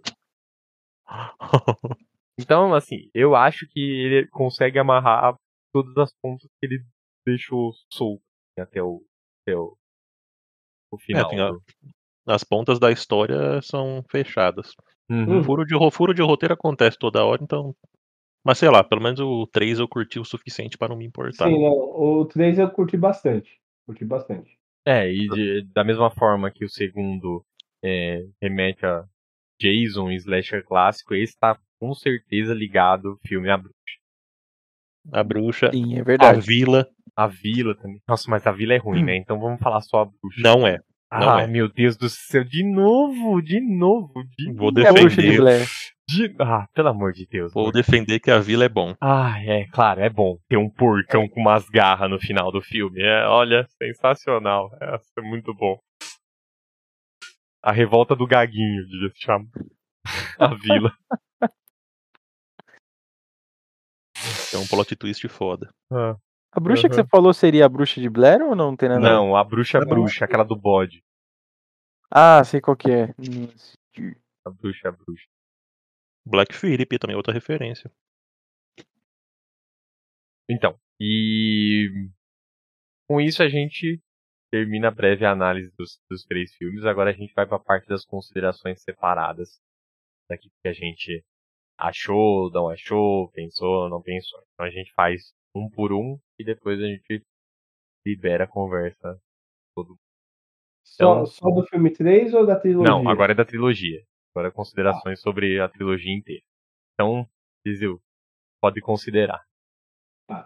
É, eu acho que assim, você queria uma série. Eu acho que como série ela não iria funcionar como funcionou assim na trilogia. Porque apesar do primeiro ser muito ruim, ele, como você sai logo em seguida, uma semana de intervalo, dois, você quer ver a continuação da história. E o dois ele dá uma boa progressão em qualidade, em roteiro, e te leva a querer ver o 3. E o 3, pra mim, ele fecha muito bem, né? É, Então eu acho que funcionou esse formato que a Netflix fez, de um, uma semana de intervalo, man, você manteve, você vai crescendo a expectativa do, do de quem está assistindo, né? E mantém, como, daí, como muita gente fala no filme 2, então falando muito no filme 3, vai fazer o pessoal que ainda não tinha assistido o filme 1 um, querer foi lá em cima o negócio. Então eu acho que ela consegue manter, pensando comercialmente, ela consegue manter melhor a rentabilidade do produto dela ao tempo. Uh. Não é, não é um filme para você ficar lembrando e querer assistir de novo. É, ele tem seus pontos fracos, ele tem alguns furos no roteiro. É, para mim, eu fiquei um pouco incomodado com a questão de dos bichos correr atrás de quem a, a entra em contato com a Sarafir, né? De que ele não explica muito bem se é inerente do demônio querer defender o, o segredo dos Good ou se é, os Good tem que mandar. Ele não deixa muito certo isso, mas não não é uma coisa que me atrapalhou, só me deixou um pouco incomodado. Me deixou meio incomodado a questão de que no, quando você vê no 78, a entrada pra pedra lá que os Good faz, a reunião, você descobre que não era a casa do Fir, era a casa do, do, do Solomon Good. Uhum. Então, assim, é uma propriedade da família Good, certo? É uma entrada importante para um local importante para eles. O negócio está completamente desprotegido, abandonado. Plot armor, cara. E depois aquilo lá vira a casa, a mansão do, do Nick Good. Sabe? E eu falei, mano, mó puro isso daí. Você, passa num filme o bagulho mó abandonado e outra mansão, sabe? O negócio. Ele mostra depois do flashback toda a família Good fazendo lá o bagulho de geração para geração, um Good fazendo o, a ação lá. Sabe? Então, é um local que deveria ser mais bem protegido. Isso também foi um grande furo no roteiro. Mas como Então, geral... não, mas peraí, peraí. Tem um pequeno Mais detalhe. Tem um pequeno detalhe. Hum. É, o ritual era feito lá, entendeu? Quem, é, na época do Nightwing, do Nightwing fez o ritual já era o, o xerife, o Nick. Só que, é, o que eu entendo é, depois que ele viu o que aconteceu e o que as pessoas descobriram, que elas conseguiram achar a mão e tudo, Uhum. etc. Aí ele pensou, peraí, agora eu vou ter que dar um jeito nisso. Aí tanto que ele construiu a casa em cima, construiu o shopping do outro lado, então tipo, ó, eu vou apagar os rastros aqui pra não dar a entender que tem alguma coisa aqui que É, possa ser não é bem descoberta. assim. O, o shopping fica em Shadeside e a casa dele é em Sunnyvale. Então é uma área grande pra caramba ali. Não, sim, mas né, dá pra ver que pelo desenho lá, tipo, é perto. Tanto que em 1666 o Solomon não vive em Shadeside. É. Ele fala que não, essa terra vai dar certo. Todo mundo fala que não é fértil aqui, mas eu vou fazer ser fértil. Fez. Uhum. Fez. Uma ajudinha. Fez. Mais alguma, Liceu Luzil? Não, eu, em geral, gostei da trilogia por causa dos dois últimos filmes. O primeiro, eu jogaria fora. Seu morto. Gostei muito. Eu acho que juntando toda a história e aí a mitologia que eles criaram, uma parada muito da hora.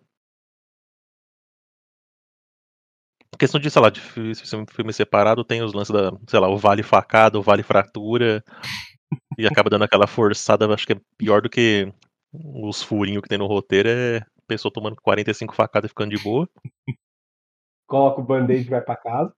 É, quebra, fratura exposta, só bota no lugar e, e band-aid. Tudo tá errado ali. E. Não, acho, não sei, sei lá. Eu não tenho muito o que reclamar, dos, dos- pelo menos do, do, do projeto inteiro em si. não- eu curti bastante essa história toda de. de sei lá, do mal antigo e tal. Tá, ficou bem amarrada. Tem bons plot twists. É, tem uns plot twists bem legal. Tem Não é, coisa, reviravolta legal. não né? é nada incrívelzão, mas é bem legal. Seu É isso aí, não Luz. tem muito o que falar, não. Bom, eu achei, eu, eu achei que o negócio como trilogia funciona bem. funciona Uhum. legal. Mas eu, eu imagino se você, vamos supor, se você colocasse no cinema o primeiro filme, e aí dependem, dependesse de quanto rendesse pra você fazer o segundo, aí eu acho que não daria certo. Como foi produzido pela NET, ela pagou, ela É bancou, o negócio exatamente esse o meu ponto. E eu vou explicar o porquê. Então, eu achei, eu achei que assim, ok, beleza. Foi arriscado? Foi, mas foi bom. né? No, no mercado atual, nesse mercado de produto de streaming e tudo mais, isso funciona. Possível, aí fica possível. É, fica possível. Mas ah, agora, saindo fora do, da parte de mercado, jogando pra dentro do filme, de história e tudo mais, eu achei interessante. Eu perdoo bastante as questões do band-aid, vale-faca, Uhum. Vale Fratura, porque é um filme de slasher. Que é legal você ver as coisas acontecendo, sangue voando, a parede su- suja de sangue e tudo. E é isso, eu, eu realmente gostei, gostei da história. Eu acho que vai ficar maçante se virar um Rodomedo verso. Não sei se. Eu, eu su- suponho que vai ficar maçante, porque, sei lá, vamos supor que aquela carne moída lá vire um ser ambulante. Aí É. fica meio, né? E Eu aí? acho, que- eu acho que o que dá pra fazer é contar a história dos outros assassinos. Que eu queria. Pode ser. Eu quero ver Sim, muito aquele Uhum, moleque. Isso, quero sim. se ver o você pegar um, se você Sim. fizer um, um- Façam spin-offs dos Um assassinos que apareceram e não, não tiveram a história contada, por favor. se você fizer um spin-off, fica interessante. Aí vai, aí você pode começar a criar um negócio meio invocação do mal, sabe? Que tem uma caralhada de filme sobre os casos do, do casal Warren. lá. Uhum. Que não foram mostrados, são três. Entendi. No, no filme mostrou três assassinos que não, não teve a história muito desenvolvida. Mas você É. O do lago, é, é o cara, o do o cara da faquinha de tubarão, o leiteiro e o. mais- e o criança. É, e o criança. o... Criança- Ah, nem, criança- nem da Ruby Lane, né? Da Ruby Lane também não falaram. Então, É, não falaram. Nem contou do- assim. Contou o porquê, como, onde, mas Não mostrou acabou aí. o. Né? Como o Thomas É, mostrou. bem. só o Thomas mostrou. O... Então você coloca quatro. Mas você deve ter muito mais que você pensar como o negócio começou em 66, 666. Uhum. Foi até 94. E as pedras estavam tudo riscadas de nome. Tem É. nome até infinito. que é desde Tem nome pra caralho. 16 anos, vai, vamos pôr assim, 16 em 16 anos. Tem, tem, tem gente pra caralho pra, pra, Porque, ó, pra contar a história. Da, da Ruby Lane, pro, depois você teve o Thomas. Do Thomas você pula pro. pro. 94, Do 94 lá pro Ryan. 30 lá. anos. Ryan Torres. Deve, Torres. deve isso. Ryan pular Torres, né? 16 em 16, 14 Não, foi 30 anos. Foi 30 anos. Não, mas da Ruby Lane pro, pro Thomas. Ah, e foi, foi. Acho que foi até menos. Porque a mãe da Ruby Lane tá viva e conta a história. Eu e acho que são uns falando- 16, 18 anos, acho. Porque é Eu acho 60 e alguma coisa. Eu acho que é 16 em 16. Mais ou menos. É, pode ser. Né? Porque a Ruby Lane devia ter ali cerca dos seus 18 anos. É. Ainda ela devia estar ali com seus Uhum. 50 anos quando ela era enfermeira. É, deve ser isso aí, cara. E Deve ser a. Zig aparenta ter ali seus. É, aí você sabe que é. E depois de Não 94, sei, cortou. de 78 para 94 são 16 anos. Então você sabe que do Thomas pro Ryan foram 16 anos. Você não sabe do Thomas para Ruby Lane. Mas eu imagino que deve ser essa faixa de 16 Tem que anos. fazer uma progressão aritmética de 1666 até, até 94 pra ver se dá 18, 18, 18. A gente não vai fazer. Você tem, você tem muitos assassinos, você pode elaborar aí uma história. É 300 Lem- anos de gente matando aí. Aí Lembra- você pode fazer uma série, que é o que o Gabriel quer, e cada episódio Não, você mostra um Não, assassino. pera, pera lá, calma, calma, calma. Não, não é isso não. Não é isso não. Calma lá. Considerações do Gabex. Lembrando que a gente tá falando isso, mas a gente esqueceu de falar que no final do filme, do 1994, parte 2, o livro que é usado no ritual fica como evidência da cena, onde aconteceu o assassinato do delegado e etc. E no Uhum. final mostra alguém pegando o livro e saindo com o livro, e aí letreiros finais, pronto, acabou. tá? Então, como sempre, Netflix sempre cria continuação em filme, mesmo que ela não vá usar continuação depois. Então Exatamente. sempre vamos deixar um plot para continuação. Se der certo, deu. Se não der certo, não tem importância, a gente cancela como a gente faz com um monte de coisa. Agora sim, minhas considerações. Pra mim não funciona como filme. Embora eu tenha gostado e etc, a trilogia realmente é boa, pra mim funcionaria muito mais como série. Por quê? Se eu pegar três, três filmes de duas horas mais ou menos, eu consigo fazer em média o que a Netflix faz com séries que são oito capítulos de 40 minutos, 30 minutos por aí. E aí eu não vou ter esse problema de precisar passar um filme inteiro, que aparentemente tem um monte de ponta solta, para depois passar o segundo que resolve parte, mas não resolve tudo, para depois passar um terceiro que aí realmente fecha todas as pontas soltas e explica o motivo das coisas que aconteceram no 1, no 2, aconteceram no 3 e assim por diante. O meu problema com ter sido feito em filme é que pode ter certeza que nós quatro só realmente assistimos o segundo porque a gente precisava fazer falta para cá. Porque se não tivesse, a gente ia assistir o primeiro, ia reclamar provavelmente, como a gente reclamou, eu ainda fui o que mais gostei do primeiro, Aham. E não ia assistir o segundo. Por Se exemplo, tivesse se você- pagado pra ir no cinema, o dois eu não ia nem fudendo. Nem a pau. Exatamente, exatamente. Se você, se o primeiro filme não funciona do jeito que o segundo e o terceiro funciona, você perde público aí. Entendeu? Então, pra mim, faz uma série inspirada, solta episódio por episódio. Putz, não quero soltar tudo de uma vez? Então, beleza, solta semanal. Igual pra mim vídeo faz. Não sei se a Netflix já chegou a fazer alguma coisa tipo. De soltar um episódio por, por semana. Não me lembro de nenhuma nenhuma série que fizeram Também dessa não. forma. Mas solta um episódio por semana. Faça com que as pessoas assistam, ó, assistir esse episódio. E aí você tira essa barreira obrigatória de ter que ficar. Você faz uma linha contínua, aí você pula pra segunda linha do filme, faz contínua, faz terceira e você começa a ligar ela conforme os fatos vão acontecendo. Mostra as coisas de uma forma linear. Então, ó, vai acontecer tal coisa e esse fato é importante, só explica no segundo, mete um flashback, explica uma parte. Você consegue casar isso e ficar de uma forma muito mais coesa do que fazer um primeiro filme, aí ninguém gosta. Aí você lança o segundo. Ah, putz, esse é legal. Aí lança o terceiro, ah, é legal. Entendeu? Não tô falando que realmente ninguém gosta, mas assim, a parte da crítica realmente caiu matando no primeiro filme, que é o- todos os críticos disseram que é um filme que fica perdido, não se Uhum. sabe o que ele quer fazer, para depois melhorar no segundo e no terceiro. É, Eu acho que podia ser. Cada filme podia ser uma temporada. Pode ser. É que aí, no caso, né, provavelmente a Netflix não iria fazer porque ia virar um American Horror History, e aí... É. e- É, eu É. achei que essa série de filmes curtos, assim, curto, né? Entre aspas. Eu achei que, que, foi, que é um parâmetro bem legal. E são. Eu não lembro exatamente qual que é a diferença de tempo entre eles, mas foi uma semana, não foi? Uma Sim, semana. Cada filme? Uhum, foi. Eu, acho, eu achei interessante esse padrão, assim, não é série, mas não é filme.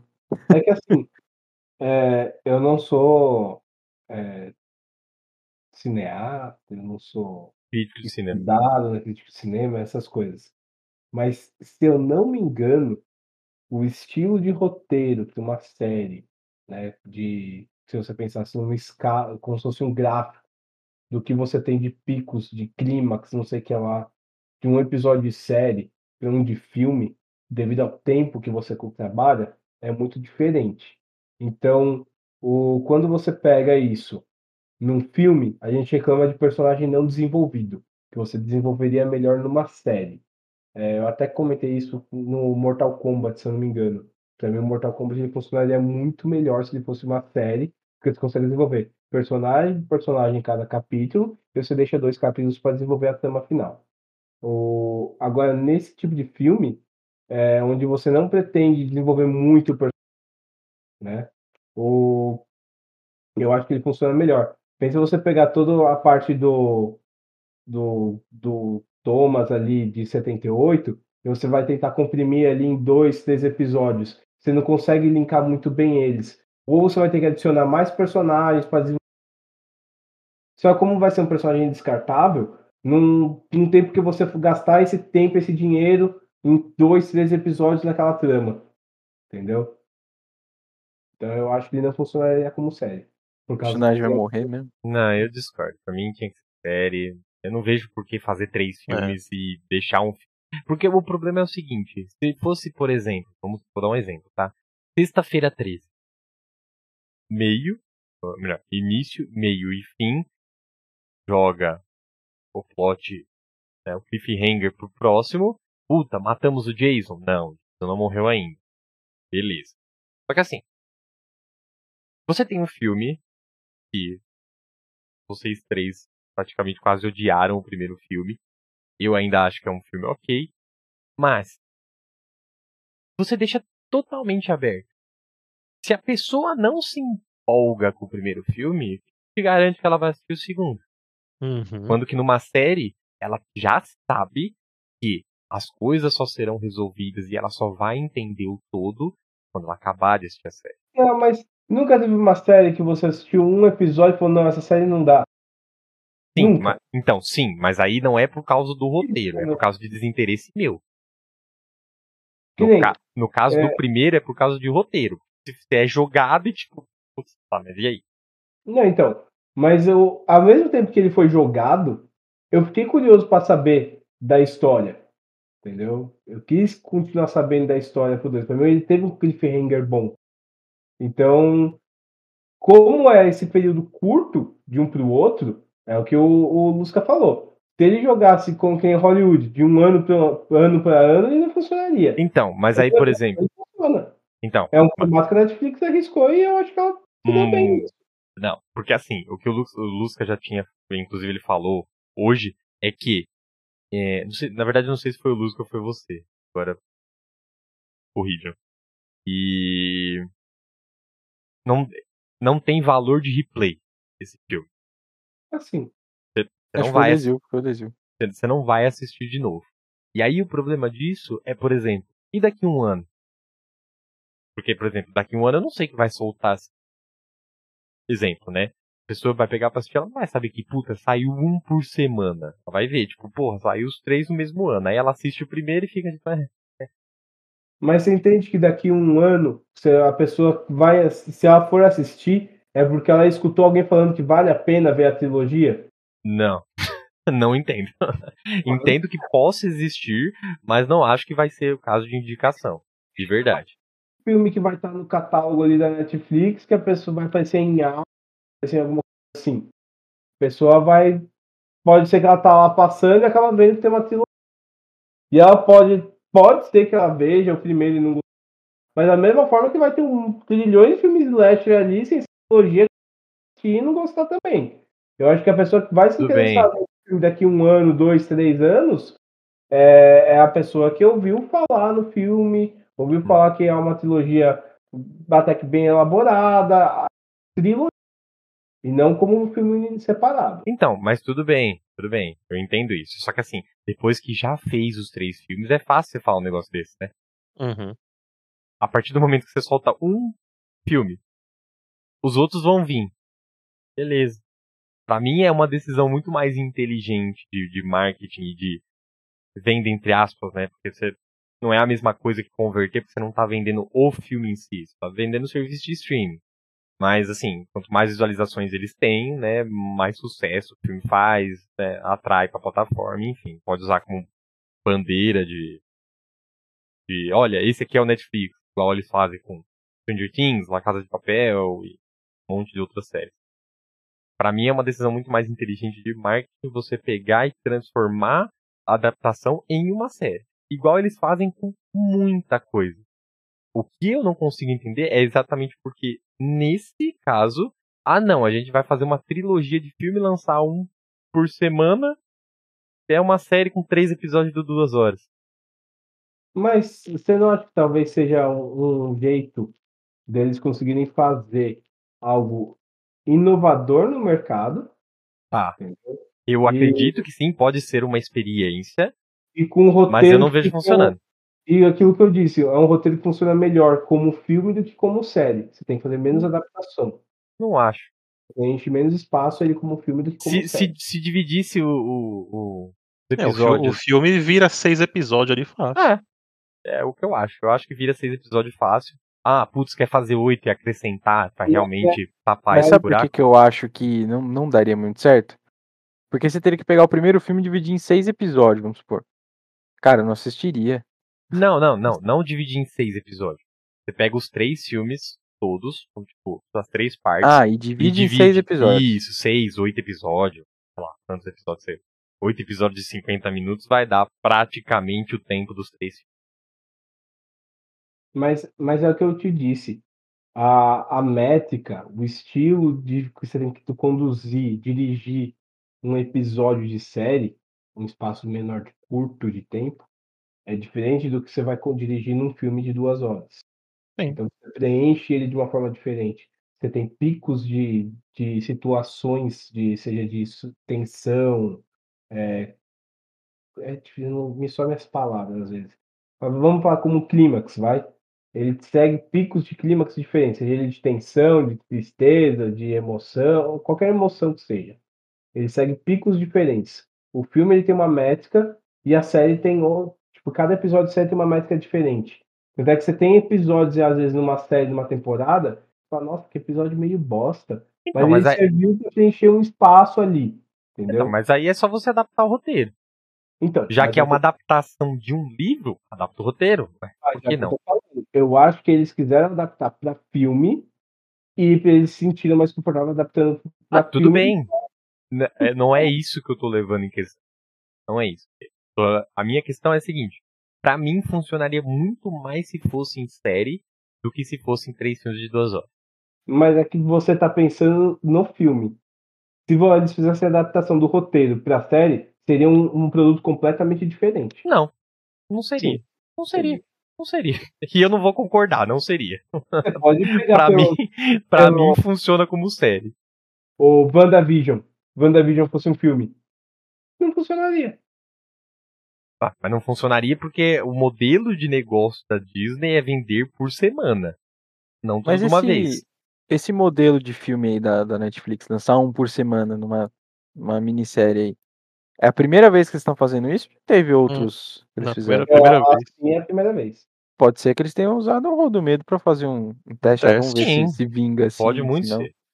É. Assim, eu não, não tô contra a decisão. Tipo, meu, tá lá, beleza. É a decisão de vocês. Mas pra mim funcionaria melhor se fosse série. Você tirava certos probleminhas de, putz, ver, ter que ver um filme, ter que ver outro, ter que ver outro, entendeu? Não, não funciona. Um Às vezes foi até exemplo projetado pra ser série. Chegou um diretor, não, vamos, vamos fazer esse também. modelo aqui. pode ser. Eu acho que eles arriscaram pra fazer filme mesmo. Funciona como série porque o primeiro filme é ruim. É, um exemplo disso é o Alto da Compadecida. A primeira vez que passou na TV passou como série. É, verdade. Bom, muito Eu nem bom. lembro. Nem eu. Tem muita cena que você, você não viu no filme, por exemplo, mas você viu na série. A série é muito melhor que o filme. E o filme é excelente. Só que você vê que são histórias assim.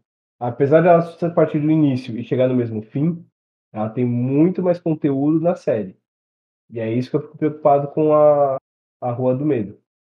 Teria que mudar muito o Olha, formato. Preocupado, você nem gostou do bagulho e tá preocupado. Eu ficaria preocupado, porque eu acho que não tem material para preencher o Deus que teria que preencher. Não. Se- se- Só vendo o primeiro filme, fosse uma série, ia estar muito mais bem desenvolvidinho ali, vendo. Agora, sobre, sobre os spin-offs. Quero sim ver os outros assassinos, Filme de criança. que Que não quero ver essa porra dessa mesma história de novo. Então, sei lá, dá seus pulos. Su sumou nesses malucos aí em outra dimensão, em, sei lá, brigando com os Vingadores, qualquer coisa assim.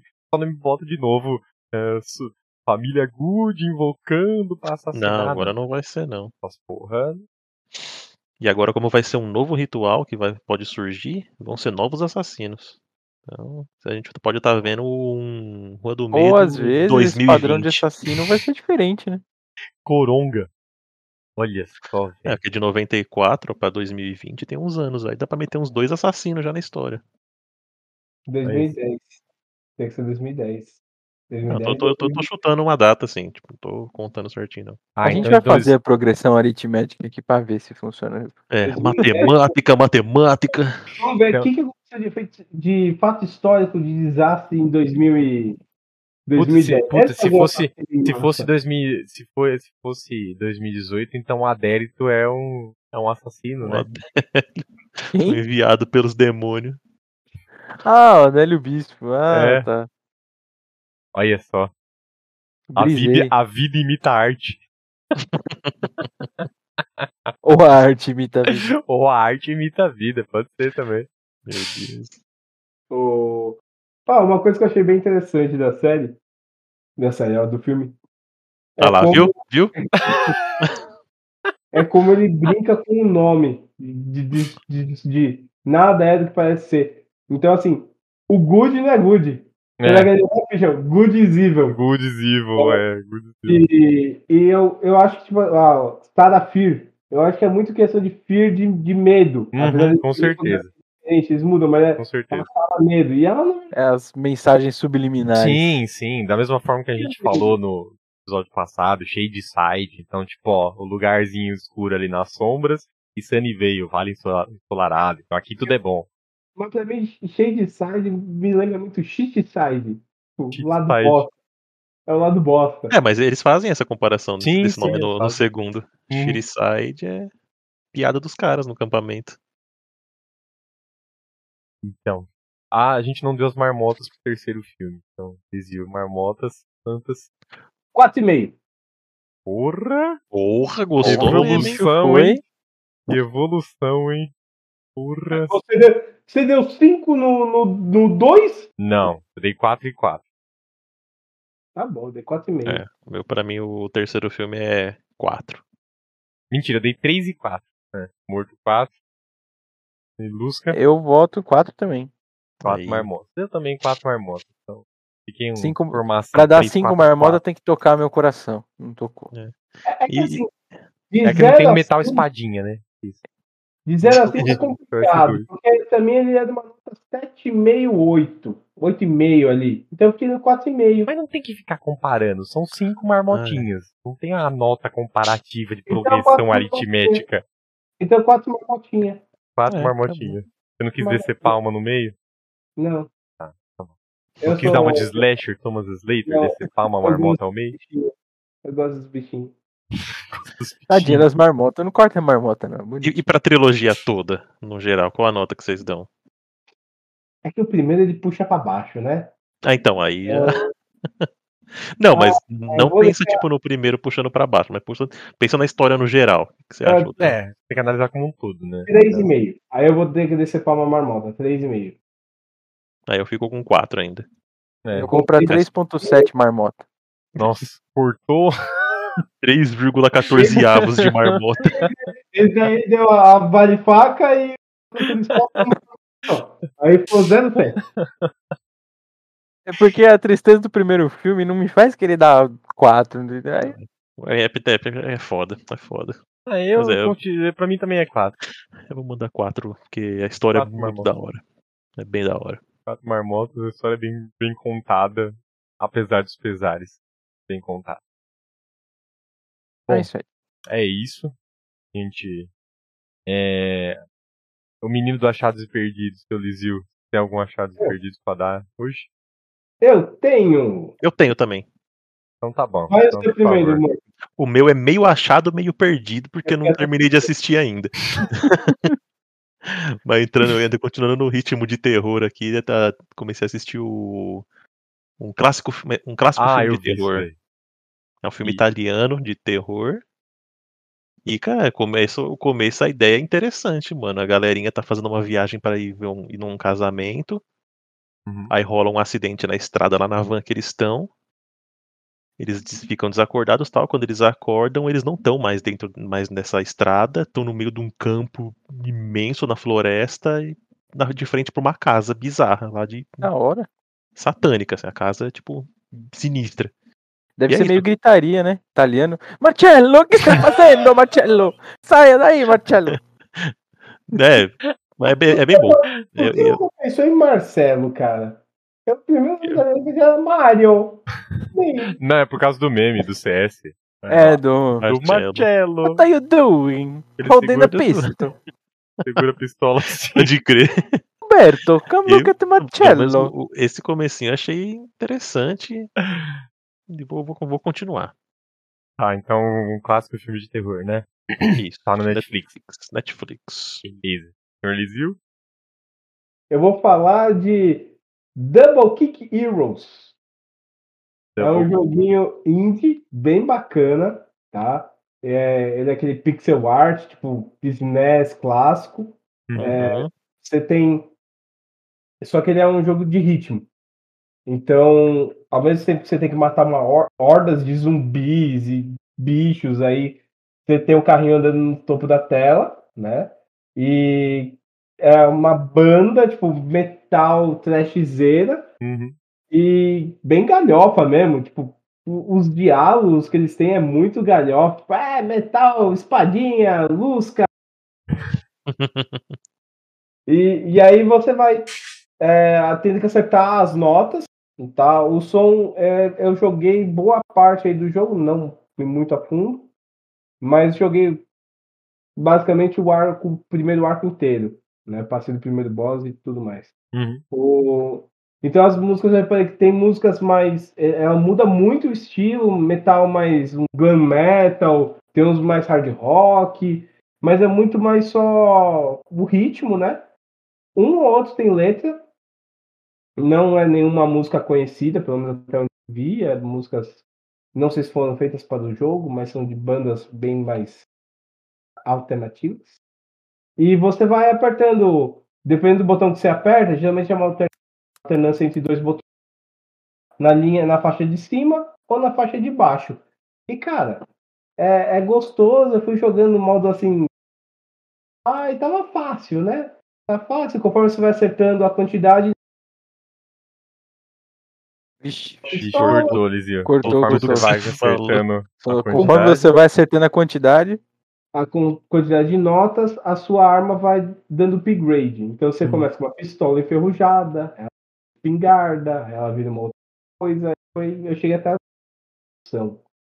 O, só que assim, eu fui. Tá, tá fácil. Vamos subir a dificuldade. Aí você sobe uma dificuldade. Você sobe. Quando eu subi a segunda dificuldade, já não ficou tão fácil.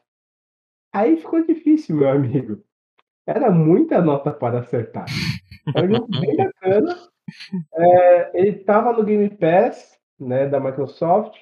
Eu não tenho o valor dele no, no PlayStation, mas para quem gosta de joguinho de ritmo, é bem bacana.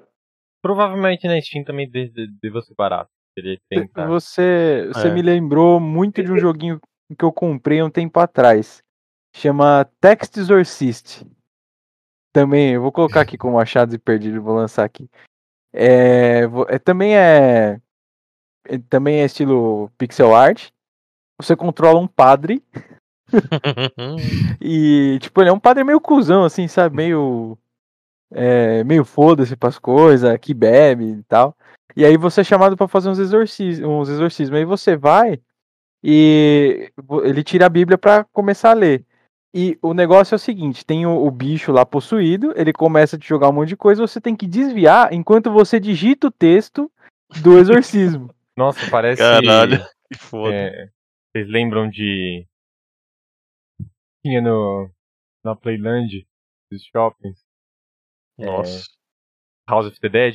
A House of the Dead é muito bom, cara. Então. mas aí era, era tiro, mano. Tiro, Calma. porrada e bomba. Calma. House of the Dead tem um spin-off, entre aspas, que chama Type of the Dead. Meu Deus do céu. Então, em vez de você. Depois vocês procuram no YouTube, em vez de você atirar com a pistola, tem que digitar as palavras e aí você vai destruindo É, o, zumbis, matando zumbis. Sex Exorcist é mais ou menos isso. O, a pessoa possuída lá tem um tanto de. tem uma barra de HP. Conforme você vai. Você consegue terminar os versículos, ele, ele dá um hit no, no bicho. Ele solta um bagulho, É, um é monte de tipo luz, isso. um monte de cruzinha, mas vai no bicho. É, Aí você tipo tem que E- escrever em latim, tá ligado? Nomine Isso. espíritos imundos. Não, tem umas, tem umas palavras, tipo, I command thee, é tipo, os negócios. Música do Ghost pra tocar e já era, velho. Vai digitar. Não! E, e, tipo, e as musiquinhas, é, é, como é pixel art, eles colocaram umas musiquinhas meio. Meio Mega Drive, assim. Uhum. Só que é uns, é uns rockzão, mano, não é zoado, não. E aí você Caraca. coloca um- uns itens, tipo umas, um, um tênis lá que deixa você mais rápido. E quando você toma um hit, você perde a Bíblia. Aí você tem que ir lá pegar a Bíblia. antes de começar a digitar de novo. Ah, Pera cara, aí, pera, aí. ah, eu, O que você coloca, Lucas? O eu quero muito jogar essa porra. Peraí, peraí, volta, volta, que, volta. que você coloca, pelo amor de Deus? Não, do tênis que eu Ah, falei? do tênis. Ah, tá. Nossa, Tênis. ainda bem, velho. Que Vocês susto que eu entenderam, tomei. pelo amor de Santo Tá, Cristo. aqui que eu entendi. Coloca o pênis, né? Quando você falou, eu entendi a mesma coisa que o Gabriel. É, Mas- Não, eu o- falei tênis. o primeiro possuído é uma criança. Aí já, você já solta um beat ali. Ai, caralho. Não, mano, era um tênis. Caralho, eu não falei pênis. Ô, mas sabe que eu lembrei quando ele falou que toma um hit e perde a Bíblia? Lembra Hum. aquele vídeo do cara que vai bater com uma Bíblia no cachorro e o cachorro pega a Bíblia? É o boss do joguinho aí. A vida imita a arte. O famoso cão. É, é, e tipo assim, é, é meio. Meio Sonic, sabe quando você tá com. Você toma um hit e você tá com, com os anelzinhos lá. Aí você perde os anelzinhos. Se você toma outro, você morre. É mais ou menos Uhum. isso daí que acontece. Você só Hum, perde HP se você toma um hit sem a Bíblia. Se tiver com a Hum. Bíblia, você tá sossegado. O Então, padre perde os anelzinhos. Mano, mas é, é muito difícil desviar de projétil enquanto você digita o texto, cara. É muito ruim, é muito ruim. Que doideira da porra, velho. Tá, então o nome do, do jogo do Lizio é, de novo, Double Kick Heroes. Double Kick Heroes e o do Lusca, Text Exorcist. Text Exorcist. Então ficam aí essas duas dicas de, de joguinhos, mais a dica do filme do Morto, um clássico filme de terror, que tá no Uhum. Netflix. Oh yeah. E a gente vai ficando por aqui, a gente já deu 2 horas e 13 de live. Tá. Quarta que vem, Quarta Qual que é vem, tema? qual é o tema, Gabriel? Videojogos e suas adaptações para o cinema. Yes. Então, games e suas adaptações para o cinema. Vai falar sobre sobre isso. É, de novo, Ó. em exceção, esse é, quarta e esse domingo, porque a gente não conseguiu falar do, do, do medo todo. Tá me dando Alzheimer e lag mental. Eu tô olhando aqui, tô lendo e não consigo responder, falar, terminar a frase. Então foram duas marmotas letradas, embora a gente não tinha dado nome pro quadro ainda. Então, quarta-feira, é, em exceção, marmota letrada, já domingo que vem vai ser o grito da marmota. Aí a gente não discute pauta, é mais a zoeira, mais descontraído, mais é, conversar com leve. vocês mesmo, mais leve. Certo? De novo, disclaimer. é, não tem episódio sobre 1994 parte 1 no Spotify. Vou deixar isso bem frisado aqui. Esse vai é. estar amanhã, segunda-feira, ou melhor, hoje, segunda-feira, 19. Aí ele já é upado pro, pro Spotify. E o vídeo também da íntegra já sai pro YouTube. Os cortes provavelmente terça-feira. Já tem os cortes também no YouTube. E as notícias Uhum. do TikTok e as postagens no Instagram continuam da mesma forma. Beleza? Então isso é aí, isso. Isso aí. Show Espero de que vocês-. Espero que vocês tenham gostado, quem ficou até agora. É, não se esqueçam de seguir todas essas redes sociais que estão em cima, mais no Spotify, que não foi ainda pro, pro layout das câmeras, mas é marmotando live show no Spotify. Sigam a gente lá. Comentem nas postagens, comentem aqui também, se vocês acharem, querem mandar mensagem no Instagram, mandar mensagem no Twitter, qualquer coisa desse tipo. nos comentários dos vídeos do YouTube. Podem fazer também, sugestão de pauta, qualquer coisa, tá liberado. Beleza? Somos todos ouvidos, olhos e leitura. Exatamente. Então a gente fica por aqui. Valeu, falou e até mais pra você. Tchau, tchau. Um beijo pra Xuxa. Beijo na junta. E o, di- e o disco girando ao contrário. Beijo na junta. Não, faz a voz da Janaína. Pra ficar o corte final, vai. Vai. Boa noite. E o, e o disco? E o disco? Que disco? O Oh, disco da Xuxa. Disco, O disco da Xuxa girando ao contrário? disco da Xuxa, ao contrário. Não sei. Pet TT. Papaca TT. Só isso. Tchau. Fechou.